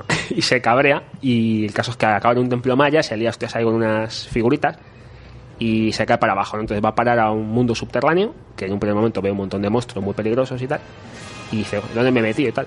Entonces lo que se encuentra que en ese mundo subterráneo le, le hacen prisionero y le llevan a otra parte en donde hay unos seres que son humanos, que realmente están controlando todo el tinglado que hay. Entonces mm, va a haber una especie de... Va a usar la mitología de lo que era la Atlántida para explicar qué hacen ahí esos seres y realmente es muy interesante. O sea, es- los dibujos son del mismo tío que hace Eh, Baltimore. Sí, Ben Stenbeck. O sea que esto lo sacará normal, me imagino, pero tardará todavía un año porque faltan dos números para que acabe. O sea que seguramente para enero por ahí yo creo que lo sacarán. Que llegue pronto, que llegue En pronto. Recomendación, señor Adrián. Pues mira, yo voy a recomendar una cosa que ha salido además hace muy poquito, bueno, está saliendo actualmente aquí en España, y es que, bueno, mucha gente en su momento, el, manga de Kingdom Hearts, eh, cuando empezó a editarse aquí en España, se editó de muy mala manera, algunas sagas a mitad y lo dejaron. Actualmente se está volviendo a reeditar, algunas tiendas como Game o alguno o, bueno, o tiendas ya de cómics más profesionales las- lo están lo están sacando los tomitos y decir que esta es una historia de que para mu- para toda una generación que es la mía, que somos más, más pequeñajos, eh, que empezamos a meternos en todos los videojuegos de, de, pues de Final Fantasy y demás, pues muchos echamos las lagrimitas en su momento con esta historia que casualmente tiene como protagonista a Donald y a Goofy y a otro Que era un Final Fantasy de, con, con, con los de. Exacto, o sea, para quien no lo O sea, conozca, ¿no? Kingdom ¿Qué- Hearts es era la cosa mezcla muy de mezclar José. Disney con, Un crossover, con, José. con Final Fantasy. Y, y os digo que para mucha, genera- gener- para mucha gente de, de mi generación esto fue, esto fue muy grande y hay que agradecer que por fin se va a editar de una manera adecuada aquí en España. Actualmente, ya os digo, se está editando y, y merece... Eso sí, porque su público tiene, la verdad es que sí. Tiene y, mucho y público. la- el videojuego y todo lo que salió ves, el en su día videojuego. triunfó bastante. Y es sobre todo el hecho de, de eso, de que, de que hay que agradecer que, que la gente lo pide y las editoriales dicen, pues vale, lo pedís, lo hago. Yo creo que eso, más que la recomendación del propio cómic, es esta actitud de las editoriales que para mí es algo de, digno de Y lo traías otra más que también es novedad de la semana pasada, ¿no? Sí, y por otro lado también tengo el número 75 aniversario de Flash, que quizás uno de los problemas del tomo es el precio de que la mitad del tomo son portadas alternativas, pero queda muy bonito al lado del 75 aniversario de Batman, cuenta todos los números uno y hay que agradecer también que por fin ECC está empezando a editar cosas de la Marvel, de la, perdón, de la Gold, eh, o sea, de la Gold Age y hay que comprar estas cosas para ver si se animan a, a sacarlo. Yo que soy joven me estoy esperando al 100. Bueno, joven, espérate. Hombre, yo espero, no sé. 25 Joven, años, joven. chale. No. Joder, qué esperanza de vida me da, madre mía, por Dios, por favor. Ay, Dios. Yo la verdad es que el de Flash sí le hemos estado echando un ojo. Ayer hubo bastante polémica Y en es muy, muy tomo fetiche también. Muy todo fetiche, al que le gusta el personaje genial. A mí lo que quizás me desentona, lo que no me ha gustado, las portadas del 75 aniversario se, se las podían haber currado un poquito más, ¿eh? Eso lo digo, lo dices tú, es un tomo muy muy fetiche, sobre todo porque es de, como decimos con Mirakelman, es el lado de nata y chocolate, que la mitad son las portadas, pero ya os digo que, que bueno, que queda curioso, sobre todo para la gente de mi generación, que no ha leído estos cómics, es ver a, Flash, pues ver su, comienzo con el orinal en la cabeza, luego poco a poco cómo van pasando los años. Es muy interesante, igual que me pasó a mí con la, lo del el, el aniversario de Marvel, el tomo este, que me parece muy interesante para descubrir una etapa que yo no la he vivido. Pues esto siempre está muy bien para eso. Pues lo mismo ECC, pero más gordo. Hay que sacar al hilo los clásicos y, gordo, que, se- que este sabe a poco. Yo voy a hablar de Prometeo, ¿vale? No lo busquéis en las tiendas, no está en España, eh, es de la editorial Soleil, es una novela gráfica francesa de Christophe Beck, en la que actúa como guionista y dibujante. Y está ayudado en la labor de- del color y tal por Alessandro Boschi y Stefano Rafael. La serie cuenta de siete números por ahora, nos faltaría el octavo, de, de 48 páginas. Historia extraña, ¿vale? Imaginaos, el 21 de septiembre del 2019. La naveta Atlantis desaparece misteriosamente eh, de las pantallas de control de despegue de su último vuelo. Eh, hacen un viaje espacial y desaparece. A las 13 horas y 13 minutos. Al día siguiente, a esa misma hora, eh, se paran todos los relojes del mundo, incluidos los analógicos y digitales, y comienza a funcionar la máquina de antiquitera. Algo que nunca se ha sabido para qué servía, pues empieza a funcionar. A partir de ahí, todos los días, a las 13 horas, 13 minutos, eh, empieza, reaparece la nave, aparece el Titanic, eh, toman, toman contacto con un, con un submarino, un bot de- del ejército alemán. Empiezan a, pasar cosas raras y empiezan a caer los aviones del cielo, empiezan a caer la- todos los satélites, etc, etc. Todo a las 13 horas 13 minutos. A partir de aquí es una locura de, de- de serie en la cual no sabemos por qué esto ocurre y todo tiene mm, razón con ciertos visitantes que nos hicieron una visita en su día. El autor para ello eh, se ha estado documentando, además se deja ver las influencias de, de- de autores de la ufología, como bien podemos mm, ver a Von Daniken, como hablamos de, de- los Eternos, a Henry Durán o incluso a Robert Laforte, en el que nos hablan de la arqueufología, esta ufología de, de- de siglos pasados, de culturas, de, de- otras épocas. Lo de los ancestrales, esto, ¿no? No se puede contar más porque es para leerla, es compleja, presenta mil personajes, presenta mil tramas y todo lleva al mismo desenlace. Yo y es que me las he pasado a las 8 de la mañana y, y he visto que es una cosa densa, Densa, con mucho densa, diálogo, densa. que tiene pinta de ser muy disfrutable. A mí el dibujo también me ha gustado mucho. Parece que todo está conectado ¿no? a través de la historia, porque abre con, ahí con los españoles en- ahí conquistando América y, de- se encuentra de repente una nave espacial. o sea, es una, una cosa muy, muy chula, pero hay que meterse ahí y echarle tiempo a esa obra porque pues, parece densa, y pero muy atractiva. ¿eh? Y el dibujo es bueno, pero es lo que te decía, yo veo las caras, veo los rostros un poquito inexpresivos. Se ve que es muy digital y es un poquito inexpresivo, pero aún así es un dibujo que no molesta, porque lo que son los barcos, los fondos, no. los paisajes, la iluminación, está muy bien. Muy, muy, muy, bueno. A ver si se anima alguien aquí en España y nos la publican. Claro. Y si nos dan una copia aquí para que le echemos un ojo mejor. Eh, bueno, yo voy a traer dos cosas, una de ansia y una de, Esa, de esa. IP. Vamos con el ansia. El ansia eh, hace muy poco nos decía Javier Albusech. Eh, Oye, ¿qué tal los Grenchis? Ni idea. ¿Qué, es- qué son los Grenchis? ¿Qué son los Grenchis? E investigamos. Investigamos. Eh, Ryan, agente de Hydra, me dice, toma los Grenchis, llévatelo a casa. He acabado con los Grenchis en, en- leyéndomelo en el metro. Voy por la mitad y, bueno, los Grenchis es una novela gráfica de Farrell Dalrymple, o como Dios quiera pronunciar esto. Eh, muy, muy recomendable, con un dibujo espectacular, muy único, muy indie, muy macarra, que nos van a contar eh, varias historias de unos niños. Se centran en los Grenchis, que son unos niños raros en un futuro posapocalíptico en el que solo viven niños y les buscan unas sombras. Eh, pero luego más adelante se irá a otras historias que acaban todas interconectadas por un extraño ser, un cómic de los Grenchis, de los propios Grenchis, que se, que se encuentran y que están todas conectadas a través de un cómic. Hay mucho metacómic en esta historia. Y una cosa muy rápida de leer también, tiene muchas páginas, tiene unas 300 y pico, pero sí que te, en media hora te puedes leer unas 100 fáciles. Pero el arte que tiene, el dibujo y, la historia que es muy divertida y, detallista, no sé, el- todo el estilo que tiene la obra, la verdad es que es muy, muy, eh, muy recomendable. Esto lo edita Sapristi Comics. O sea que lo tenéis ahora mismo en la librería, le podéis echar un ojillo. Y yo que sé, los Grenchis molan mogollón. Y aparte el nombre, con los Grenchis vas a donde quieras, yo creo, ¿no? Porque vaya pedazo de título. Va a haber coña con los Runchis. Yo esto luego te, te lo dejo para que te lo leas. Ay, ay. Y Adrián por ahí me, ha- me ha- me ha expresado su interés. Le he puesto por, el tomazo. Eh, y una cosa de, de IP total, porque es que acaba de salir en Estados Unidos justo el 8 de julio. Eh, Strange Fruit, ¿vale? Que aquí- si llega a España, pues será fruta extraña.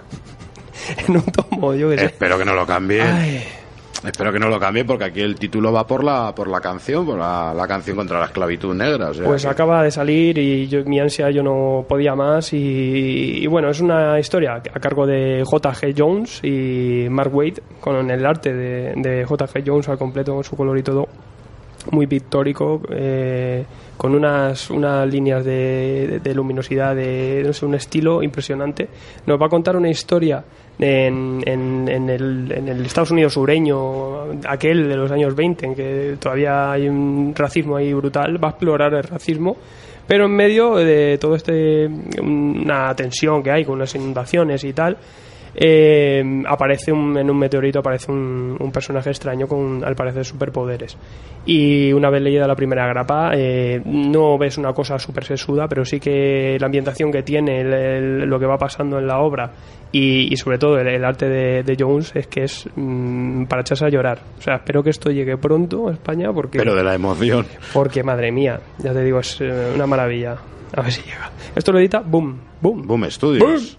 O sea que, Que eso es lo que me preocupa a mí, a ver quién coge esa serie. Pues sí, una poco de ansiedad. ¿Para cuándo España? Nunca lo sabremos.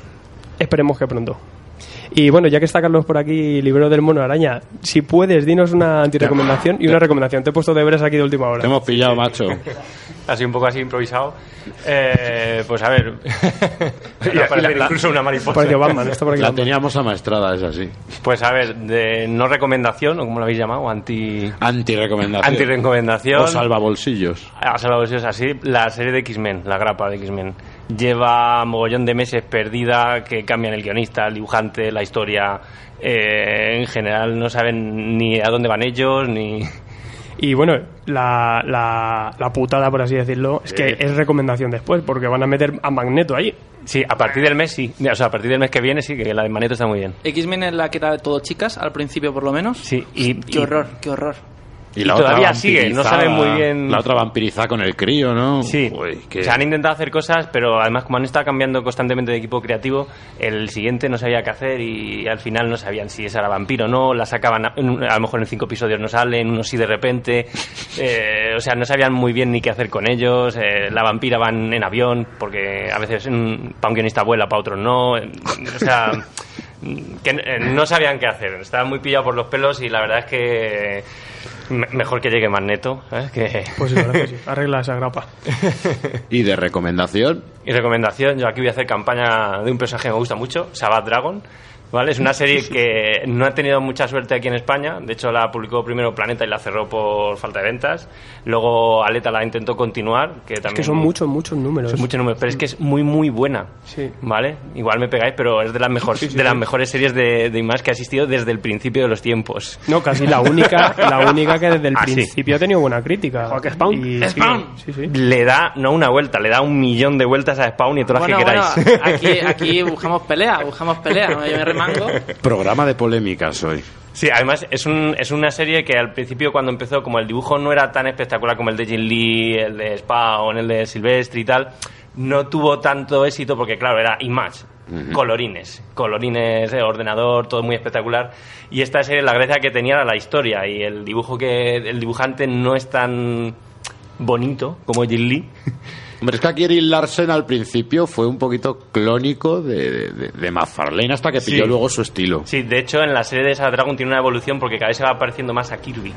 Es una cosa súper mm, extraña, pero es muy divertida la serie. Se mete con todo, se atreve con todo. O sea, empieza siendo un policía, lo manda al espacio, al más puro estilo Kirby, lucha contra monstruos gigantescos, eh, tiene familia, abandona la serie, luego la serie la continúa el hijo. O sea, es una serie en la que tú, eh, es de esas series que tú la vas leyendo y, y ves que hay cambios y no sabes lo que va a pasar. Es una serie que consigue sorprenderte. Aparte el mérito que de Eric Larsen aguantar y mantener ese nivel eh, durante tantos años, que es que eso hay que es digno de, tener en cuenta. Y sí que hace poco oía una, una entrevista con José Babasalo, el editor de Aleta, que, que es complicado, porque sí que de unos cuantos números entre medias o así, y, y claro, ¿por dónde empiezas a editar esto? Porque es que son un montón de números. Sí. Pero Entonces, ganas no les faltan. No, sí, ganas no. De hecho, él tenía mucho interés en que volviera. Lo que pasa es que, claro, para que funcione como lo haces desde el principio, desde el número 150, es ver, un poco extraño. claro. Lo suyo sería desde el principio. Lo que pasa es que hay gente pues, que a lo mejor tiene los primeros números porque han sacado dos ediciones y tal.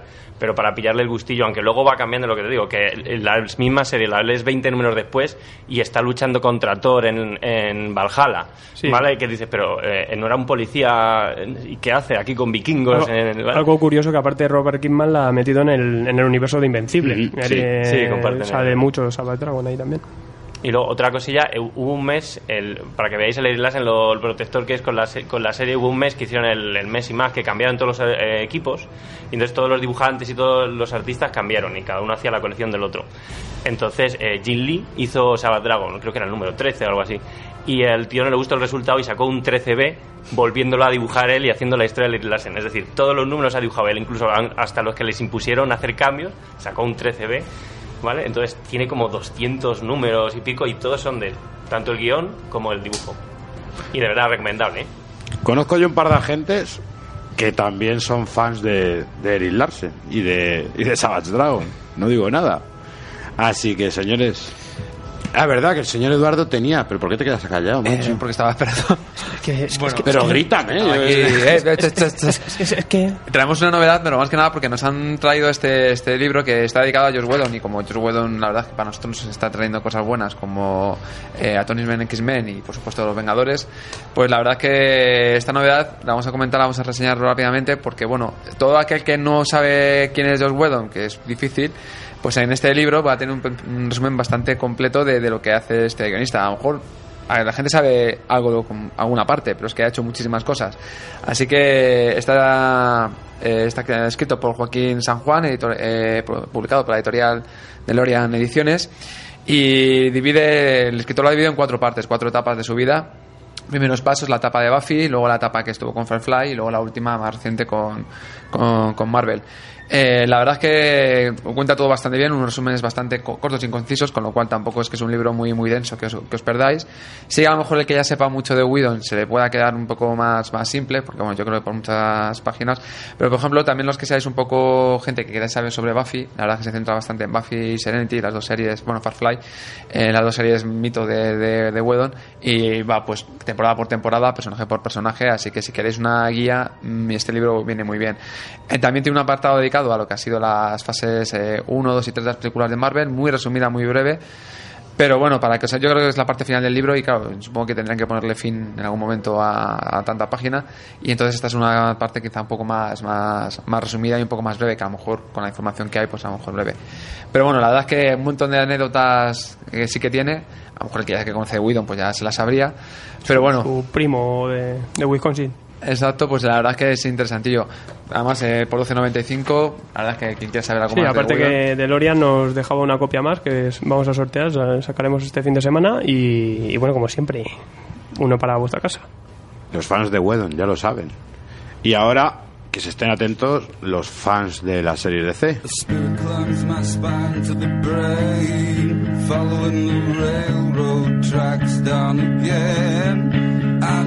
space with soul. Maybe we can die there.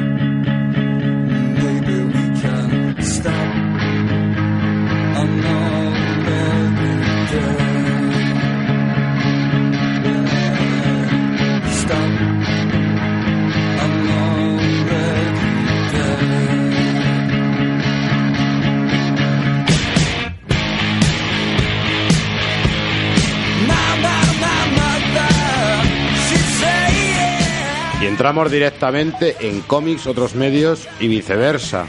¿Y quién mejor para hablarnos de las series de CW, como siempre ha hecho Adrián Sacristán?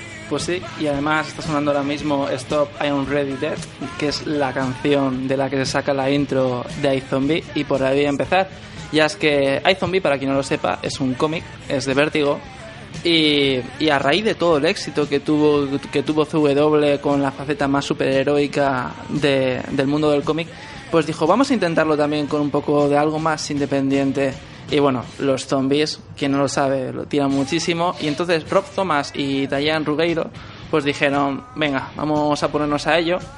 Y sacaron esta historia, que sí que es cierto que cambiaron el 99,9% de, lo que es el cómic original, pero consiguieron sacar un producto a pesar de ello muy interesante, donde Liv, eh, que es la protagonista, eh, interpretada por Ross McKeever, en una fiesta que se vuelve muy loca, no quiero contar más porque es uno de los trasuntos de donde va a girar la serie, pues se despierta y dice, soy un zombie. Y entonces, eh, bueno, toda su vida cambia, tiene que dejar a la persona con la que estaba prometida porque las relaciones sexuales hace que también se, es como el SIDA, digamos, o sea, todo por la sangre, por relaciones sexuales se transmite la enfermedad y tiene que cambiar su trabajo y pasar a trabajar en la morgue para poder conseguir cerebros, que es lo único de lo que se puede alimentar. Y lo único que puede saborar es el picante a partir del nivel 85, o sea que continuamente la estamos viendo comer pues potes de picante o chocolate mexicano hiperpicante que no sabía que existía, pues es un, tras- un trasunto muy interesante y a su vez, cada vez que toma un, un pedazo de, de cerebro de alguien, pues eh, consigue visiones, que las visiones realmente son los recuerdos que se han quedado en ese cerebro y lo que lo- le ayuda para junto a un detective de esa misma comisaría de donde está la morgue, pues en cada episodio va descubriendo eh, cómo murió esa persona de la que ella se ha comido el- el cerebrillo. Al comienzo con esta propuesta pues tenemos la típica serie como pudo ser en su momento Psych que era de juntamos lo policíaco con un toque sobrenatural y con rollitos de humor. Y eso es al principio y para quien le gusta ese género como era en mi caso estaba muy bien. Pero según va avanzando la serie eh, coge otro tono. Eh, por un lado con- aparece un villano interpretado, interpretado por David Anders no quiero decir el nombre porque sería un spoilercillo y eh, la, la serie empieza a tomar un tono mucho más oscuro, eh, bastante más siniestro, con un negocio de raptar niños para eh, conseguir los cerebros y a su vez también transformar a mucha gente en, eh, en zombies para tener una agenda de, de clientes más extensa. Y todo eso va evolucionando hasta que se centra sobre todo la historia dejando los crímenes a un lado secundario para centrarse en esta, esta historia y muy chulo, muy recomendable, muy recomendable ya os digo para quien le guste este tipo de serie y, que le echen un ojo porque, porque está muy bien. Y por otro lado pasamos a la serie que yo creo que no le es innegable que gracias a esta serie tenemos ahora mu- muchas cosas como Seal, como Supergirl más adelante, como Daredevil y ha sido Arrow. Arrow es una serie que comenzó a editarse, eh, bueno, el primer episodio del 10 de octubre de 2012 y apareció en un momento en el que las series de superhéroes desde, el- desde Smallville eh, habían desaparecido de, de la antena, eh, casi era algo muy residual. Por ejemplo, decir que las series anteriores a, a esta había sido pues Smallville, El Flash de los 90, Aves de Presa, que tuvo una temporada y muy curiosa, Lois y Clark. Son y- joyas. Y luego, si tiramos más atrás, incluso podemos ir a tirar al Superboy de los 70. Qué Esto fue una, explo- una explosión, pero, pero desapareció después del Smallville, que duró 10 temporadas bastante bajas. Eso lo vas a traer en otro programa, todo eso que has nombrado. ¿eh? Pues posible, Smallville posiblemente. Desapareció y hasta que de repente llegó CW, puso Arrow. Además, muchísima gente empezó a ver la serie sin saber que estamos hablando del personaje de DC, Green Arrow. Sobre todo por el tema de que la serie no se llamaba Green Arrow, sino se llamaba Arrow. Y aquí que tenemos, pues tenemos por un lado a Oliver Queen, interpretado por Steve Amell, eh, eh, que digamos que es muy fiel en, sus orígenes al cómic, sobre todo ya si nos tiramos a cosas más como New 52, donde vemos pues a un eh, playboy eh, muy dicharachero que se, que de repente se descubre pues siendo un superhéroe y, y cambiando cambiando toda su visión. Aquí me está mirando José con, con, con- con- no he visto nada de esto, da igual. Eh, no, No, sí, he visto la primera temporada. ¿Por qué, algo. haces- por qué has hecho eso? No sé, yo- yo- yo me- he visto, he visto ojillos de José y ya, ya No, me- es, ya- que, es que ya es una presión lo que tienes ahí. Está muy loco. Yo es que, bueno, es decir que aquí en la mesa, si no me equivoco, soy el único que ve actualmente por lo menos las series de CW, entonces estoy ahí... O, o ha visto. Ha visto. Yo he visto alguna Arrow, ¿eh? La primera temporada vi 10 o 12 capítulos. Precisamente la primera temporada. Yo para la- catarla sí, pero no. Claro. La primera temporada tengo que decir que yo la tenía como serie de planchar, o sea, la, esa serie que cuando me tocaba planchar pues la oía de fondo y de ahí me la dejé de ver, la gente me decía, dale una oportunidad, que mejora, que mejora, como por ejemplo pasó en Shield. Y es cierto, la serie mejora muchísimo y ya la segunda temporada es una explosión enorme, para, en mi opinión, de calidad. Bueno, junto a- al personaje de, de Oliver Queen tenemos a Felicity, interpretada por Emil Bett, que es una clase de suerte de, de oráculo, que es como el ordenador, es la que le dice por aquí la policía o la que hackea los órdenes de la policía, o le dice tienes que ir por aquí porque esta calle está cortada.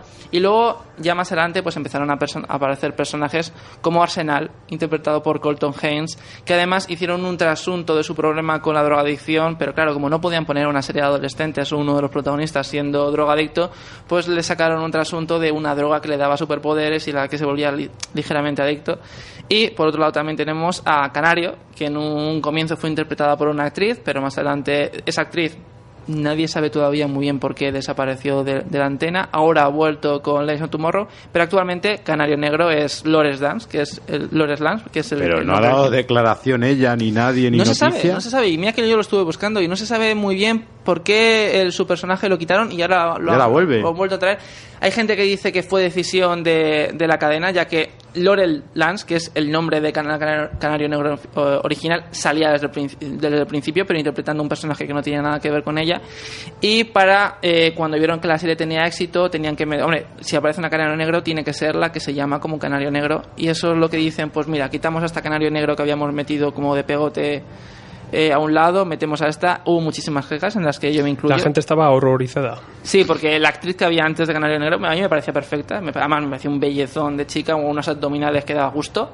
Y eso, bueno, pues te lo creías como superhéroe. En cambio, a la actriz que, que hay actualmente, pues en un comienzo no te la creías. Incluso su transformación en Canario Negro, si has visto la serie, puede parecer ligeramente forzada. Pero bueno, poco a poco parece que lo está haciendo mejor. Y la actriz que Canario Negro original ahora va a ser Canario Blanco. Y va a aparecer en la serie de Legends of Tomorrow, que quién sabe, quizá en un futuro la traiga. Eso sí, me, eso sí me acuerdo de una noticia que he visto hace poco. la, la traiga en, en sección.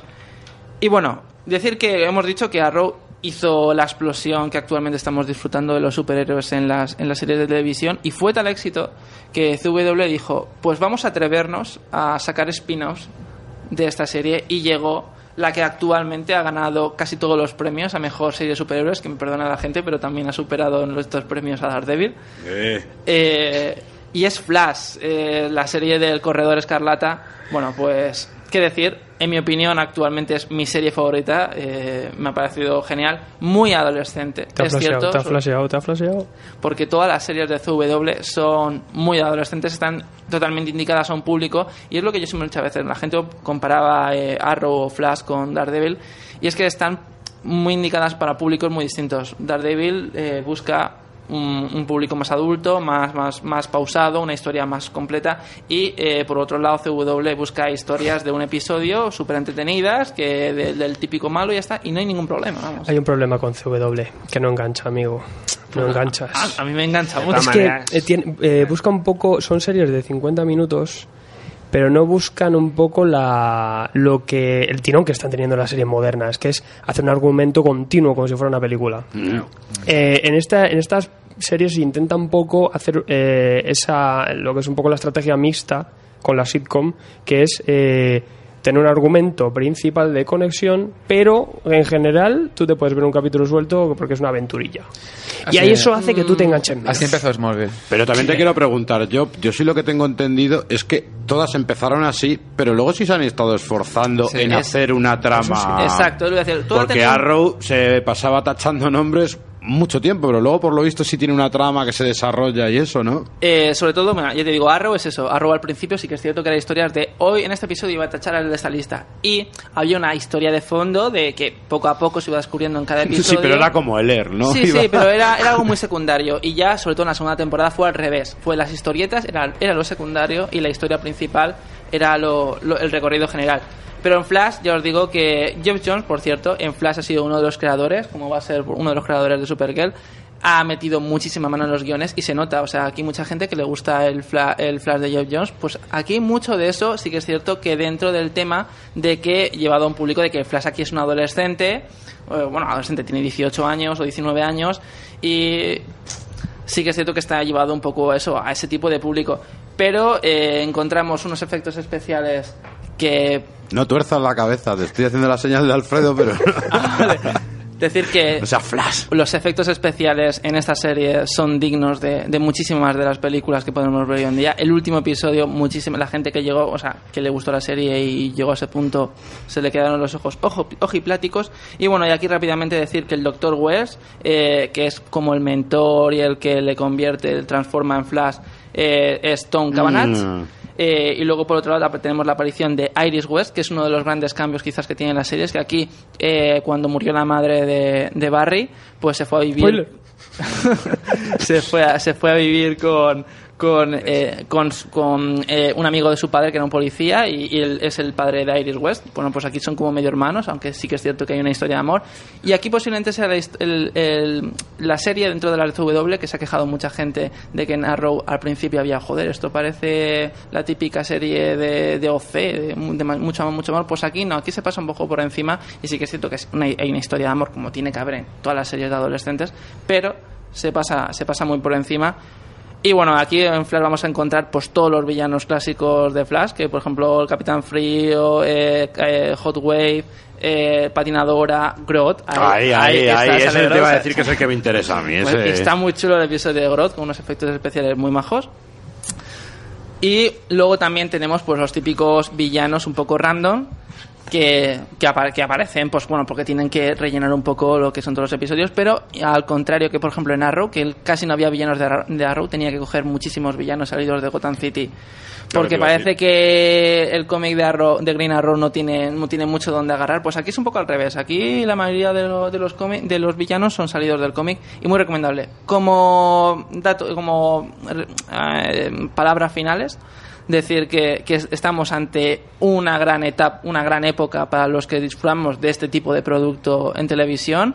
Que lo agradezcamos y aunque la última temporada de Arrow ha sido muy floja, por otro lado tenemos una temporada de Flash de donde se nota mucho la mano de Jeff Jones y ha sido muy genial. Y por otro lado tenemos un con Vértigo, eh, iZombie, que tiene muy buena pinta y muy buen final de temporada. Cuidado con la de, de vértigo que vienen más adelante porque dan miedito. Eh, ¿y, y qué tenemos en el futuro? ¿Va a haber nuevas series? ¿Algo nuevo? O... Pues en el futuro, bueno, ya, ya la semana pasada traje las fechas de las siguientes temporadas de estas tres series. Y por otro lado, tenemos Legends of Tomorrow. Esa, esa. Que va a ser el, el gran proyecto que tiene pensado hacer CW, donde va a mezclar personajes de las dos series y va a introducir nuevos en un equipo, en un nuevo equipo de superheroico que va a luchar contra unos soldados que vienen de otra etapa temporal que quieren arreglar las cosas después de lo sucedido al final de la, de la, bueno, de la primera temporada de Flash y esa forma de arreglar las cosas como siempre pues es hacerlo a las malas y tienen que aparecer los superiores de turnos unidos algunos de los villanos de turnos como Capitán Frío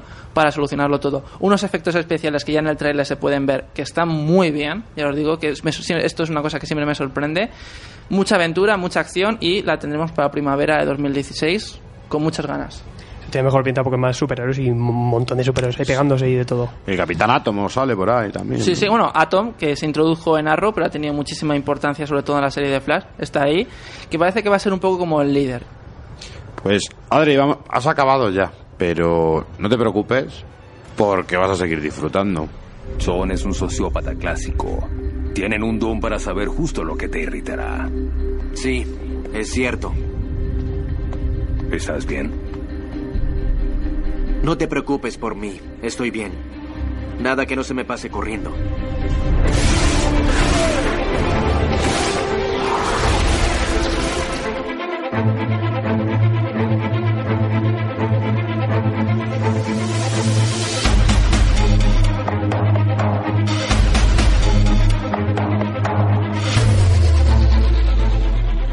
Pues lo prometido es deuda. Ya decíamos, avanzábamos la semana pasada que íbamos a hablar de, de una gran época eh, que para Flash, el universo de los nuevos 52. Eh, cuando DC pasó al universo Nuevos 52, New 52, el equipo creativo elegido fueron los artistas Francis Manapul y Brian Buccerato. Y entre esa difícil tarea de, mm, de llevar la serie fue resucitar al personaje desde, desde su origen. Que estamos hablando de Flash, que es un personaje completamente conocido, estamos hablando de un personaje que es completamente icónico para DC, estamos actualmente en su 75 aniversario, entre comillas, dejémoslo ahí, y tuvieron esta difícil tarea de, resucitar, bueno, resucitar, de, llevar a la, la serie con este nuevo reinicio. Por lo visto, la gente ha quedado muy contenta. Los fans de Flash eh, han quedado muy contentos con cómo lo ha llevado este equipo. Mm, otra gente que no era asidua a Flash se ha enganchado ahora. Y eso es lo que vamos a ver aquí. A ver, ¿quién de vosotros me puede explicar cómo se desarrolla la serie de Flash? ¿Cómo se vive este reinicio de la serie de Flash? ¿Y qué podemos ver diferente a lo mejor a, a otras etapas que hemos tenido? Bueno, yo creo que esta serie es lo como ya dije ayer hablando con vosotros, es una serie que sí que es cierto que a lo mejor puedes hacer como marca diferencial para una generación y para otra y lo que busca una generación lo que busca otra. En esta en esta nuevo reinicio que tenemos de Flash, pues sí que es cierto que ¿Por qué nos vamos a encontrar? Bueno, vamos a encontrar a, volvemos a ver a Barry siendo Flash, que eso es una cosa importante, un cambio, un cambio importante. Y aquí vemos pues que es un policía, eh, policía forense, digamos, que eh, mm, le, vemos como queriendo tener una historia de amor con Iris West, pero a su vez tiene una historia de amor con una compañera de trabajo. Mm, los- uno de otro de los principales cambios va a ser un poco como el que hace de su padre guion mentor. Y aquí vamos a ver una historia que en un comienzo quiere profundizar en uno de los amigos de Flash y a su vez ayudan, ayudándonos de esa manera a conocer el nuevo pasado de- del personaje. Y de ahí en adelante, en mi opinión, este es uno de los primeros arcos. Muchísima gente además empezó a leer esto y dejó de leer la serie a partir de aquí. Para mí es un error. Y, a raíz- y después de esa serie empezamos ya en el presente. Nos empiezan a presentar los villanos típicos de Flash, de Central City, que bueno, lo, lo que, como he hablado antes de la serie, pues Capitán Frío, Hayward, Patinadora, Trickster, eh, Water Wizard, o sea, los típicos de, de los Road, de, lo- de los, de los villanos, pues ahí los vamos a tener a tope y poco a poco van a introduciendo personajes ya otros clásicos también, pero quizás no tan, no tan principales de personaje como por ejemplo Crot, que tiene una saga enorme donde se incluye anuales, bastante, bastantes números. Y todo ello para em, acabar, no quiero decir nada, pero con el villano posiblemente más carismático, más increíble y muy cambiado de, de, Flash. No quiero decir nada más. Yo sobre el tono de, la serie que decías, que, que quizás va orientada hacia otro público, yo creo que no es que vaya orientada hacia otro público, hombre, siempre va a buscar un público en concreto. Pero lo que sí voy a decirte que una de las críticas que recibió DC en el tema de los nuevos 52 ha sido siempre esa oscuridad, ese pesimismo que de repente metieron todas las series eran oscuras. Yo creo que es que le vemos ese tono más juvenil y ese tono más vivo a Flash porque realmente de todas las series dentro de su drama es una de las series más vivas de, de- de las que hay ahora mismo Sí, en sí. Nuevos 52. Y aparte que es una serie que yo voy a empezar ya a hacer mi declaración. No me ha, no me ha gustado, o sea, no, no es que no me haya gustado, no me ha enganchado. Me la puedo leer, no me molesta, no. Pero lo que sí se puede ver, pese a no engancharme, es el trabajo que han hecho estos dos guionistas. Es sublime. Que me encantan los nombres, ¿eh? Sí, sí. Manapul y Buchelato. Las aventuras de Las Manapul y. Buchelato, sí. Yo, sinceramente, por ejemplo, el trabajo de Manapul, el cómo trabaja a los personajes, el cómo trabaja incluso a los, a los villanos, el cómo lleva la historia y el sobre todo el centrarse en la vida de Barry Allen, me parece perfecto. Y vamos, el dibujante que vamos a hablar empieza fenomenal, pero es que termina siendo un maestro y habiéndose hecho a- al personaje. Yo creo que es una muy buena etapa para empezar con el personaje. Dentro de lo que se ha hecho es una cosa actualizada. Yo creo que desenfadada, dinámica y divertida. Mm. Exacto. No busca nada más. No busca una gran eh, trama espectacular de miles de números ni nada así. Muy similar, yo incluso podría asimilar un poco a lo que se está haciendo en la serie de, personajes, ¿no? Y incluso por el rol de, de Barry. Y Flash es, es una cosa espectacular, es, rapidez, es, fluidez. Y, y sí que tiene a lo mejor ese fallo, ¿no? Que, que ves un poco mm, que no es algo muy sesudo y no te llega a enganchar de tal forma, pero sí que divierte bastante y, inclu- y aquí los, actor, los autores le dan un, un estilo un- y unas pintas al dibujo ese que es una brutalidad. Yo quizás una de las cosas negativas que tengo que decir, que a mí de, de primeras yo voy a decirlo, mi, mi- a mí la, la serie me ha encantado, además fue una de las personas que dije, oye, pues podríamos, podríamos hablar de esto. Quizás es cuando yo he hablado de la historia de, de este cómic, he nombrado una historia de amor y no se pasa de pasada. Quizás profundizan demasiado en ese trío amoroso y a quien no le interese ese tipo de, de detalles, ahí quizás es donde pierde, sobre todo en el primer arco argumental que he dicho que es el peor, es que se centra mucho en eso de, pero tú quieres estar con ella, no, quiero estar contigo y, y ahí quizás es donde baja un poco, pero quitando eso es una serie que es lo que ha dicho Alfredo, es súper entretenida para que no tengas que convertir la cabeza. Es, no todos los cómics tienen que cambiarte la vida o cambiarte tu forma de pensar profundizando en, en, ensimismándote en ti mismo. Esto no, esto es para un dibujo que en mi opinión es muy cartoon pero muy espectacular y una historia que es, te lo vas a pasar bien, vas a leerte el cómic, muy entretenido y ya está. Yo personalmente sobre el tema del trío, no, el trío, perdón, el triángulo amoroso, es un trío. Es un trío. Eh, yo, aunque las comparaciones son odiosas, fíjate, yo el tono que le han dado a esta serie me recuerda un poquito al tono que muchas veces se busca con Spider-Man. El profundizar en el personaje que hay tras la máscara, el profundizar en esa historia de amor, el que realmente su vida importa, o sea, que no es solamente tú salvas el mundo, tú Claro. luchas, salvas tu ciudad y te cierras en eso. No, que también aparte tienes una vida detrás y eso te afecta en tus, en tus actos heroicos y que el mundo que te rodea, la ciudad y los secundarios, esos también están metidos en la historia porque y pintan bastante y tienen su personalidad. Por eso te digo que a mí es una historia que pese a no haberme enganchado, no es molesta a la hora de a la hora de, lea- de leer. Lo que me preocupa es cuando se va se van aquí mis compañeros Manapul y Buchelato, lo que queda. Eso no sé ya sí. lo que es. Yo eso digo, yo la he seguido leyendo después, bueno, la llevo al día actualmente y yo la leía devorándola cuando era Manapul y Buchelato y a partir de ese punto es como, ah, el cómic de Flash, venga, sí. Sí, porque hay veces que hasta dibujan otros y, y- y está bien. El dibujo más o- no llega a eso, pero pero mientras la guionizan ellos, mm, el dibujo es digno y al menos atractivamente, pues sí, te sigue pareciendo. A mí me ha Pero- impresionado, ¿eh? Pero luego es que la nueva etapa, pues no sé ya. Tiene unas composiciones de páginas muy muy, muy buenas. Es que eso ahí es donde gana. Eh, tiene unos splash page y unas composiciones, sobre todo las introducciones que tienen, que son brutales, con, con viñetas locas. Y que es una de las espectacularidades del, del, del cómic, que disfrutas mogollón, aparte de su estilo. y aunque se cabre José, a mí me recuerda muchas veces a Infantino. Fíjate lo que te digo.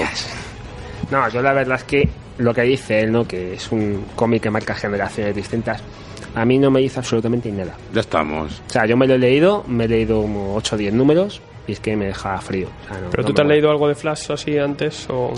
Yo es que esto es un error que a lo mejor. Bueno, un error, una, una- menos un- algo que, que vislumbro yo. A lo mejor un Marvelita o alguien que, que sea más de Marvel.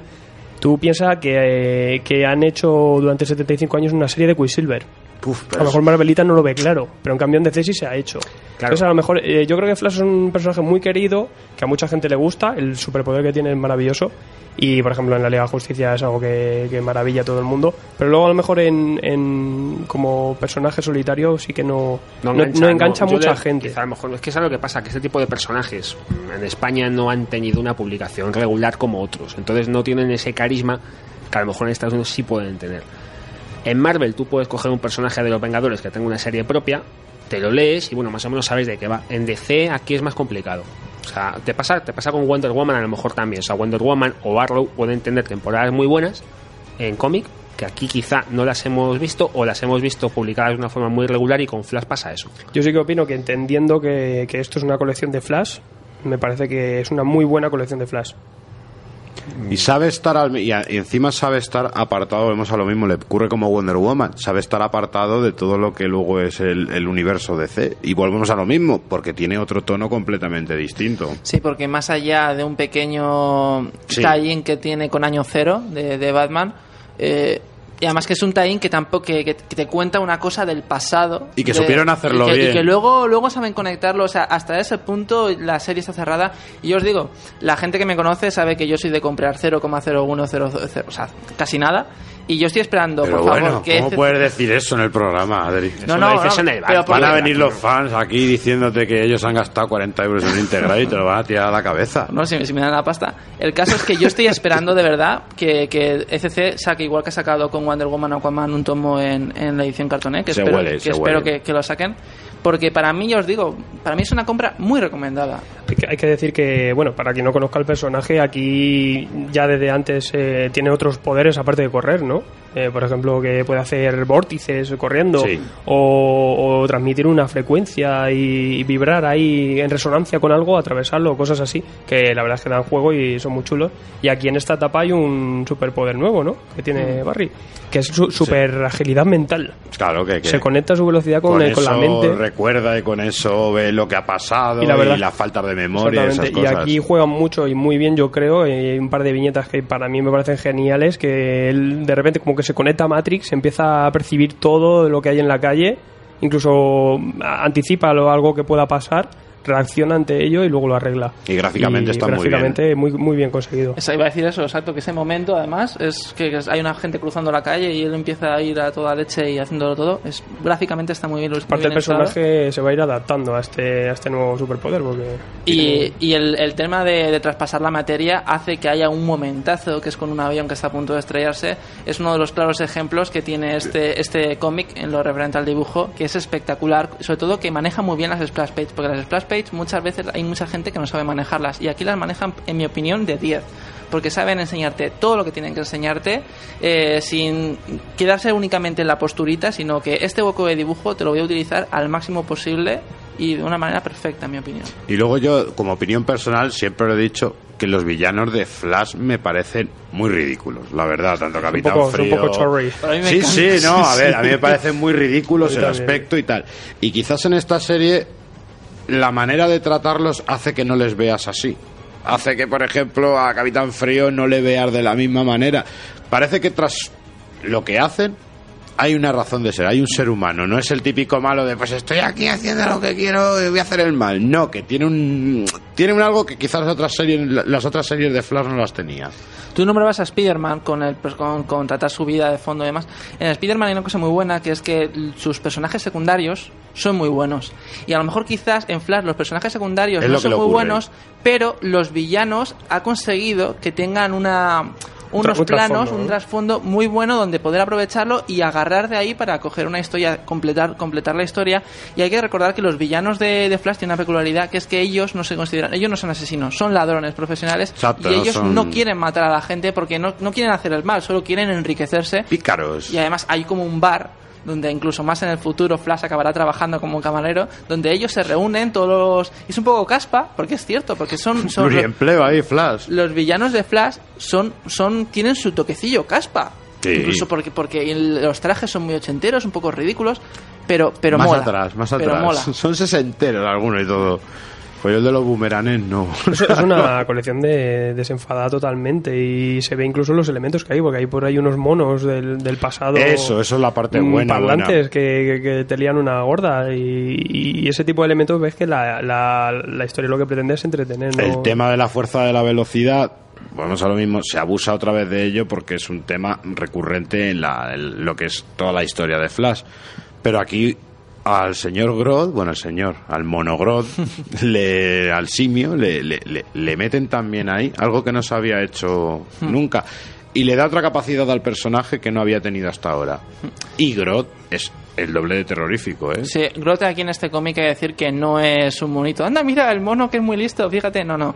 Aquí Groth está... Bueno, hay una escena que, que Trickster le da la mano diciéndole Oye, mira, te, me ofrezco a ti para ser tu colega y ayudarte y enseñarte la ciudad. Y el mono le mira, le da la mano, el tío sonríe y le arranca el brazo de cuajo, ¿sabes? Porque esto es uno de los claros ejemplos de que aquí los personajes están cambiados. Están cambiados. Y bueno, y ya más adelante, cuando veamos al Flash reverso que, que, que nos van a presentar en esta serie, es que de primeras el traje deja de ser amarillo, empieza a ser rojo y negro y es un sádico y un asesino y que, y que lo disfruta. Y yo creo que además a partir de este punto es donde eh, quizás el guion de- del cómic avan- avanza un escalón y te presenta situaciones que te no solo te quieren entretener, sí que a lo mejor te quieren, a lo mejor incluso llegar a emocionar un poquito y decir, mira, te voy a presentar que una historia que no solo es entretenimiento, sino que también es en- enseñarte una historia que es para cierras el cómic y dices, ahí va.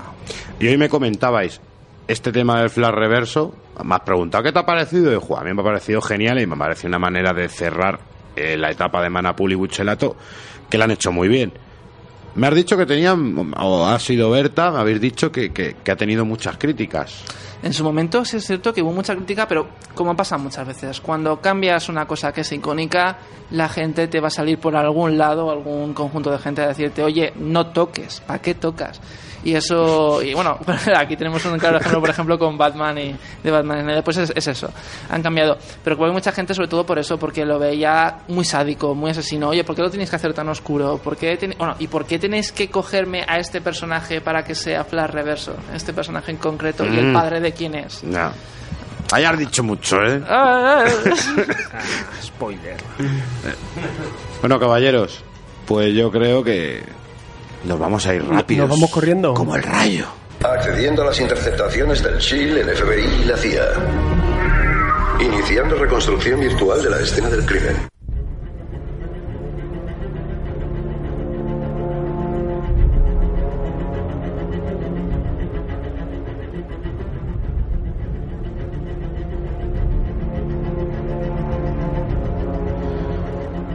Y oyentes, querido amigo, como todas las semanas.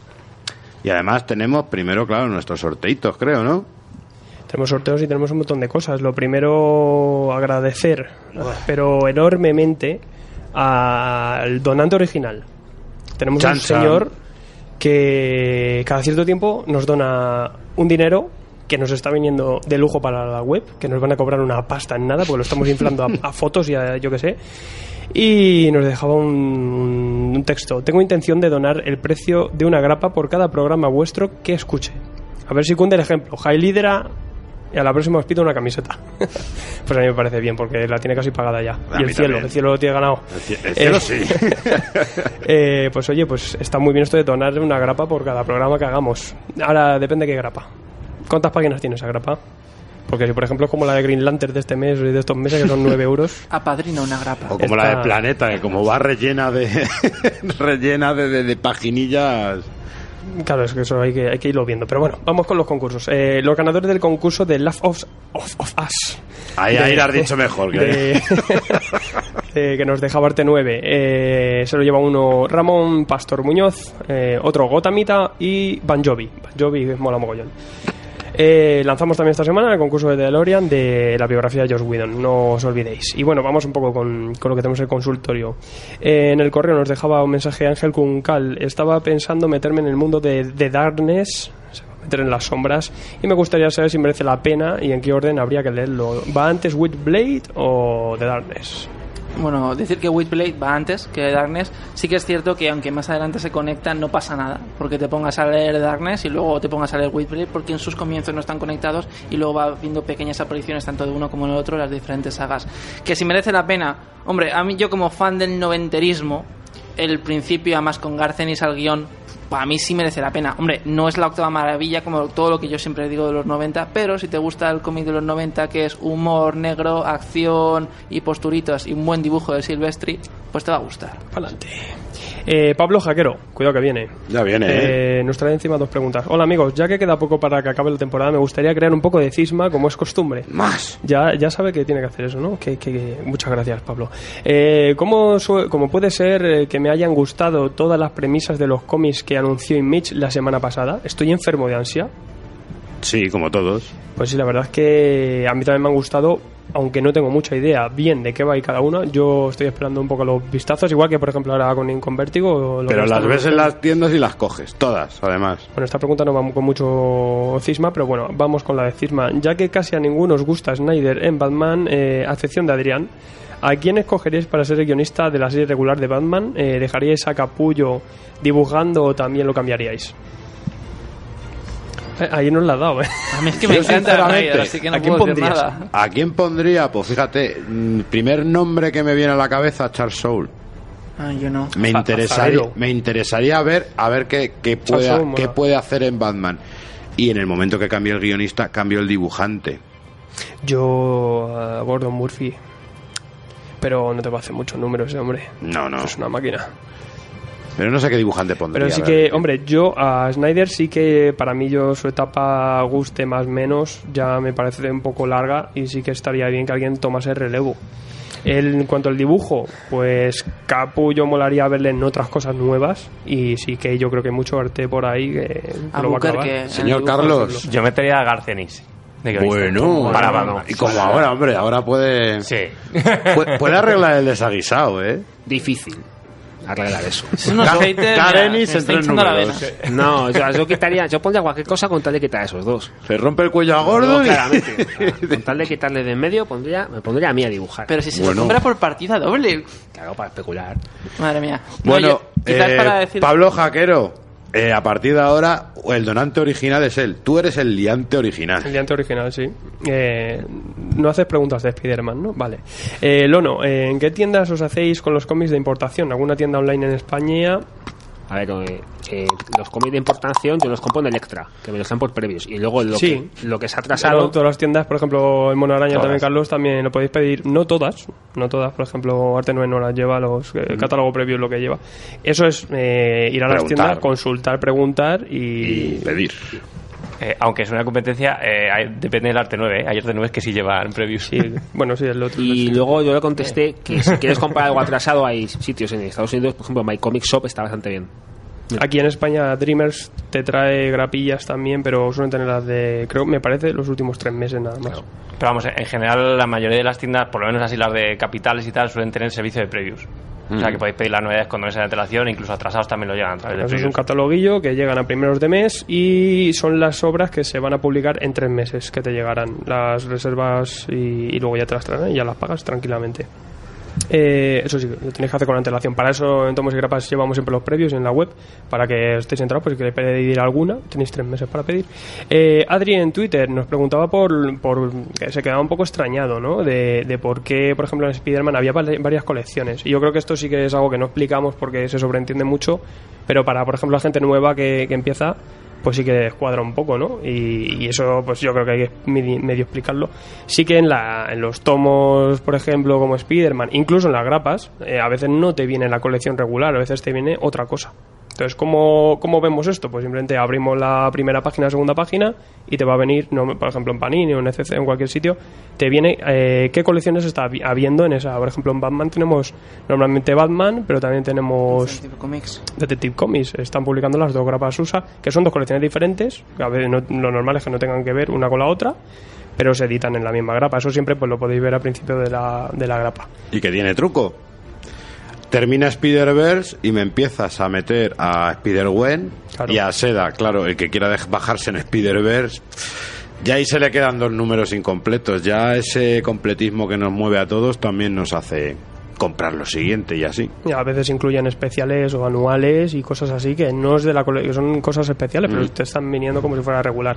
Es algo que se iba haciendo desde Forum aquí, o sea que es algo, algo normal. Eh, vamos a agentes de Hydra, nuestro grupo de Facebook, que tenemos ahí 600 agentes ya. Eh. Rafael Galvez, ¿alguno algunos cómics de historias nórdicas que merezcan la pena? Gracias. Norlanders. O sea, así, Norlanders. Biowulf, que se editó no hace mucho, obra española chula, también gordota. Ujú.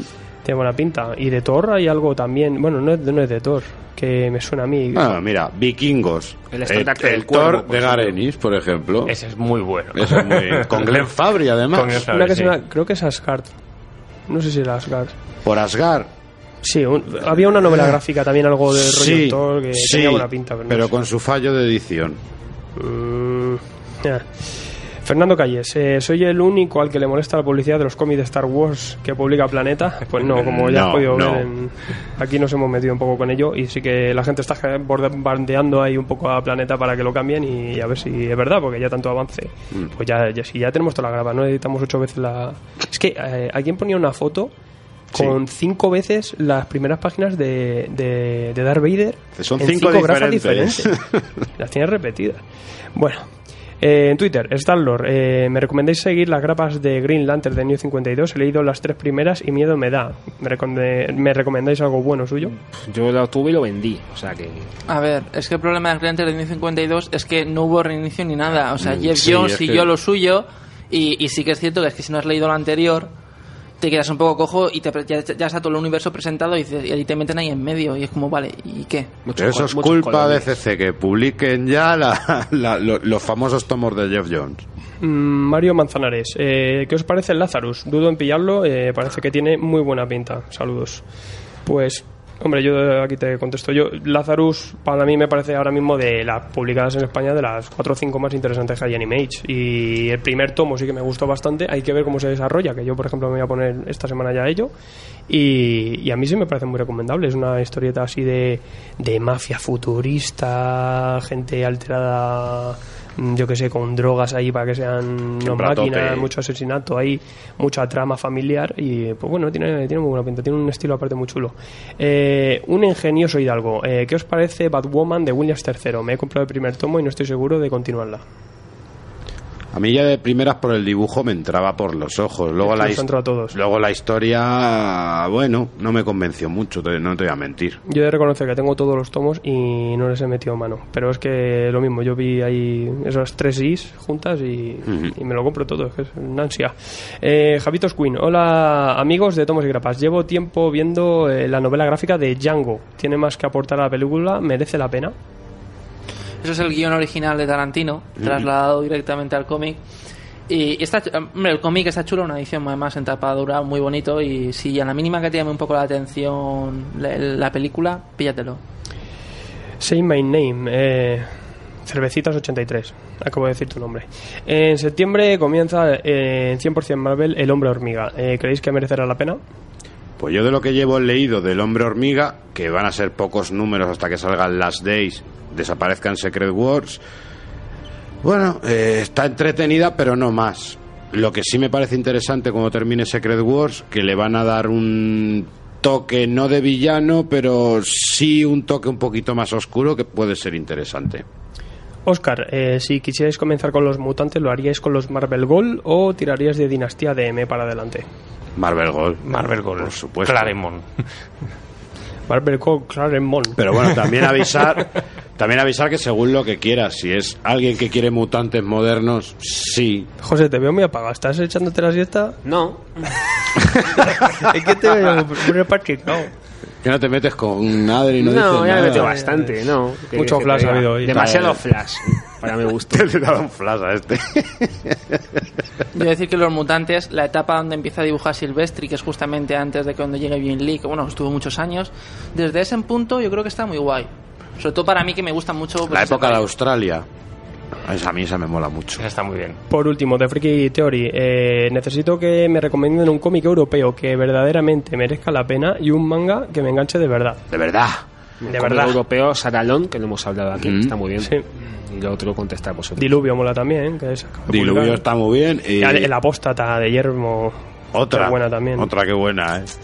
Hay unas cuantas, pero bueno, yo creo que con esas tres echarles un ojillo. Y que te puedes ir a la tienda por ellas. Y de manga, mira, yo de primeras, así el primero que me viene a la cabeza, mira, que me lo ha dejado el de pies descalzos, que me lo, que es una historia de Hiroshima, eh, me lo dejó José Arte 9 y estoy alucinando. Si es que es estoy un, alucinando. un clasicazo. Ah, Incluso me dijeron, no has dado bien la novedad porque es una maravilla. Y digo, ya, Es una como no me maravilla. la he leído, sé que es buena, pero no. Es una maravilla y es un clásico del manga y te deja un cuerpo que tela, te hace pensar mucho. de, de llorar. A mí me gusta mucho Ayama Hero, me echo con ella porque es una historia de zombies muy muy guapa y Black Paradox que aquí también la hemos recomendado. Y las de cualquiera de Junjito. Y Prophecy, que también está interesante ahí. Sí. Y por la parte manga, La Espada del Inmortal. No sé si lo habéis leído, pero el dibujo es espectacular. suena clásico Eh, básico. lo publican en España de estas publicaciones a periódicas de uno al año o dos, Hmm. ¿vale? O sea, tiene, ha salido el, el tomo 30 este mes, es novedad. O sea que, pero vamos, eh, prácticamente lleva como 20 años publicándose de lo despacito que va. Y es una historia clásica de samuráis, pero el lápiz que tiene el, el dibujante es espectacular. O sea, va de un asesino inmortal y tal. Es recomendable si os gusta ese rollo. Y la reedición de Fuel Metal Alchemist dentro del manga, que se está editando unos tomos preciosos. Joder, que es muy, una maravilla muy, muy, muy chulo. Una gran serie. Eh, bueno, ya para cerrar, pues nos vamos un poco a lo que opina el pueblo. Habla pueblo, habla, tuyo es el mañana.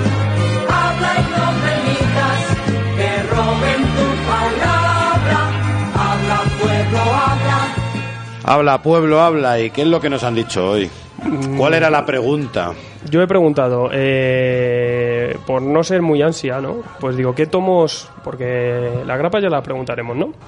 Vamos a preguntar, eh, ¿qué tomos tenéis? ¿Qué tomos coleccionáis? Sobre todo de las que estén ahora actualmente en las librerías, ¿no? Que, ¿En qué formato de, de cinco o seis grapas pues son los que más os molan, los que os compráis? O sea, un checklist. ¿En qué os gastáis los dineros? Exactamente. Eh, pues tenemos en top 10 eh, Invencible, 17 votos. Bueno, hay que decir que han votado, eh, pues, no sé, un montón y medio de gente. Eh, 541 votos. En un Vamos montón de tomos. eh, están casi todo el catálogo de tomos que se editan actualmente con series abiertas. Algunos que se le ha ido un poco la olla ahí. Tomos de los 80 Sí, por ejemplo, alguien ¿eh? ha puesto el, el 75 aniversario de Flash. Pero bueno, yo hablaba de series abiertas, pero bueno. Eh, Invencible tenemos ahí top 10 con 17 votos. Nowhere Man, 18 votos. Este del oeste, 19 votos. Ahí ya se nos cuela algo de Marvel, creo que bastante calidad. Eh, 19 votos eh, Marvel Ojo de Halcón, que yo creo es una de las series que más lo petan ¿no? en, en Marvel. Muerde Uñas con 26 votos, que también es una de las, yo creo que de, la- de las bombas ¿no? de, de Image y la verdad es que mola mogollón. Eh, y 100% Marvel con 27 votos, eh, que ya es la última que nos queda ahí de, de Marvel, la verdad es que muy poco, muy poco en tomo. De DC, nada. No, no se le ve el pelo ahí todo, tío. Tenemos, por ejemplo, a- más abajo a. Yo qué sé. Es que hay, que hay que bajar mucho, ¿eh? Tengo un Flash. No sé. Mm, te- Batman, algo Batman te ha Eterno. señalado. Mira, Batman Eterno anda ahí. que me ha sorprendido, Top lo 15 o por ahí. 8 votos. Bueno, bajamos un poco. Top 4, la carta 44. Que la verdad es que, oye, y es la que menos tiempo lleva publicada. O sea que yo creo que se ha vendido como churros. A la gente le ha gustado mucho, ¿eh? La carta. La portada brilli brilli. Un clásico que yo creo que todos tenemos uno o todos los tomos en la biblioteca, que son Los Muertos Vivientes, la serie más vendida de la historia. Es una pasada. Eh, y Saga, Saga con 39 votos, top 2. El top 1, a ver, ¿cuál, cre- cuál creéis que es? Yo lo estoy viendo, así que. Aquí huele a muerto. Los muertos. Ya lo he dicho, estamos, no estamos atentos, es el top 3. El top 1 tenemos a Ciencia Oscura con 40 votos. Vamos. Remender. Yo creo que al final es la que más mejor calidad tiene y eh, la que nos, más nos ha gustado a todos de, de todo lo que se ha publicado por ahora Image. Vienen muchas cosas fuertes, pero A mí mi, mi preferida también, ¿eh? Yo estoy con el ojo echado, una edición que ha salido en Estados Unidos, que es tamaño artist de la primera grapa. Ponte a la cola, chaval. Ah, tío. es que- Qué maravilla. Y bueno, para la semana que viene voy a preguntar una cosita porque se la voy a mandar a CC. A ver si nos hace caso. Eh, ¿Cuáles eh, clásicos de DC os gustaría que, re- que reimprimieran? Estuvimos tanteando antes de ayer José y yo y algunos nombres salieron. O sea que vamos a poner unos nombres. Ponemos ahí unos cuantos. le- vosotros ahí del otro lado, pues echarle un poco al coco. Darle un poquito ahí al- a ver qué os gustaría que, que nos publicasen. Y, y yo prometo mandárselo a CC que, que a ver si nos tienen en cuenta. Porque ya me han dicho, me han dicho, oye, preguntar, a ver. Y yo, pues voy a, voy a preguntar. Habla pueblo, habla. Si es que la- el pueblo es poderoso y los agentes de Hydra más. Así que. Bueno, vamos. Vámonos.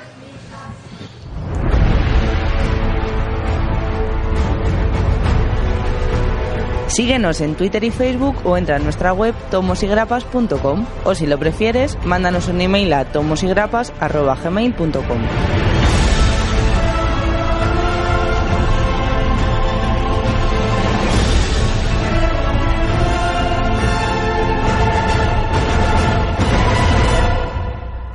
Pues nada, ya simplemente despedirnos, no sin antes recordar que yo creo que unos cuantos aquí nos vamos a ver en el AFNAC de Callao, porque vamos a ver que va a firmarnos Alberto Jiménez Albuquerque, ese 44. carta 44. O sea que todos los que habéis votado, que podáis acercaros, que seáis de Madrid, AFNAC de Callao, de 7 a 9 de, de la, de la noche, estará allí. Que tú y yo vamos de ansia ya que nos dibuje un alien o lo, Un alien, o lo un alien. Un presidente. Pues presidente Un Obama. siendo atacado por un alien de estos. Qué guay.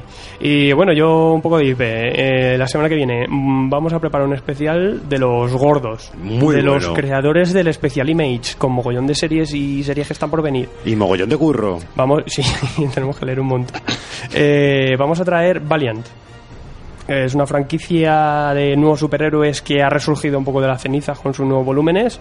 Eh, Aleta Ediciones eh, lo ha- tomó relevo de Panini y lo está llevando para adelante. Yo creo que están saliendo ahí unas historias bastante entretenidas, muy chulas y un poquito más desenfadadas, con menos rollos y menos presiones editoriales que, que en Marvel o en DC. Otra alternativa. Y aparte de, de Propina, vamos a intentar hablar con Joseba, eh, editor jefe de Aleta, para que nos comente un par de, de cosillas más sobre, sobre esta editorial de, de Valiant. O sea que y demás no cosillas, no lo que tenemos unas preguntas también. Siempre, Y le pedimos que reedites a Batragon. Se lo vamos diciendo, se lo vamos diciendo. Mira, algo saldrá, algo saldrá en ya la tenemos entrevista. noticia. Señor Adrián, ¿usted qué tiene que decir? Pues nada. Hoy te habrás quedado tranquilo. Hoy sí, hoy no sí. queremos más flash ya, ¿eh? En todo el programa. Las fotos ya sin flash, prometido. Nada, pues Y una... Constantín, menos mal que se ha cerrado. Y Constantín ya se ha cerrado también. No, no, pues decir que, que ya queda poquito, ya queda poquito para que para que acabe el, el programa y. Estás y nada, triste. otra semana. Nada, está, está, está ahí. bueno. Para, José, habla porque te cojo, te cojo el bíceps que me anima Hab- siempre. habla José, habla. Toma. Pues ha pasado. No Claro, esto es un accidente. Saqué de una botella. No, bueno, que quedan dos programas todavía. Y que y luego acabará temporada, luego habrá otra. Y luego otra. Habla José, habla. Y luego otra más. Mira tu casa, José. Sí. Sí. Y señores, yo No creo, yo creo que hoy hemos tenido aquí un público muy respetuoso, muy calladito, que no han dicho nada. Y yo creo que tenéis que, que- que despediros, digo yo. Sí, porque tenemos a Buffy, caza vampiros. I miss Donker en Twitter. Y algo. Pues nada, muchas gracias por invitarme y ha sido un placer. De nada, luego la entrada hay que pagar la nueva salida. Lo único que, que sepas que aquí los invitados suelen traer cosas para merendar. ¿eh? Te han traído, pelados. te han traído agua, chaval. Como no pelas. te, no te ha gustado Flash, así que... Ah, joder. Esa es la venganza. Señor Carlos. Pues nada, pues muchas gracias. La verdad es que tenía ganas de venir un día en directo y por fin me podido escapar. O sea que... Sí, siempre te hemos tenido al otro lado. Sí, sí, sí, sí. En conexión Pero telefónica. Es más frío, ¿no? Siempre mola más ver las caras y tal. Pues ahora ya sabes dónde, dónde encontrarnos. Ya, sabe- ya sé dónde vivís. Si decimos algo de Savage Dragon, puede venir. Oiréis un rugido. Y Broca del 8, que le tenemos también por aquí. Caballero, segunda Sí, sí. vez ya. Yo ya repito, todos decimos lo mismo, pero al final es una buena experiencia venir aquí. Y bueno, yo no lo he preparado, pero vine en un Wonder Woman. Vengo hoy. En me Flash. falta Flash. Estás todo new. Eh, Gafe para mí, ¿eh? ¿Qué- qué- Pues nada. me voy a hacer el oyente JLA. Chungo, tío. no, me, Mátela. no me gustas. Soy el invitado JLA. Bueno, y, y ya que veis que, que- que hay gente que, que ha venido al estudio, eh, los que no podéis venir o los que estéis lejos, ahí IP. Claro, Eh, preparaos para nuestro último programa, Mhm. porque Hay tenemos una sorpresilla para todos vosotros. Y sí, señor Alfredo, ¿se quiere usted ya despedir? Sí, hasta, hasta el viernes que viene. Hasta luego. Adiós. Venga, y yo como siempre os liberamos de esta carga de escucharnos y hasta la próxima semana.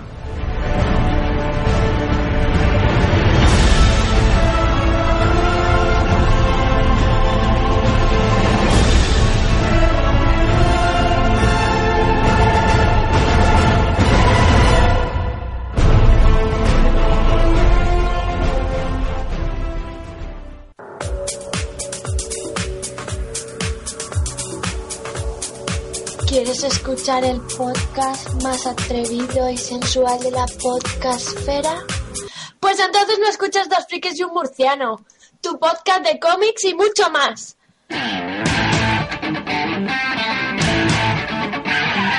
Dos Frikis y un Murciano punto blogspot.com.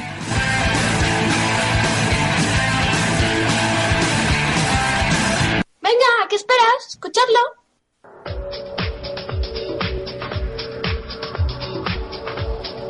¿Quieres escuchar el podcast más atrevido y sensual de la podcastfera? Pues entonces no escuches la viñeta en Disco Inferno. Tu podcast de cómics y mucho más.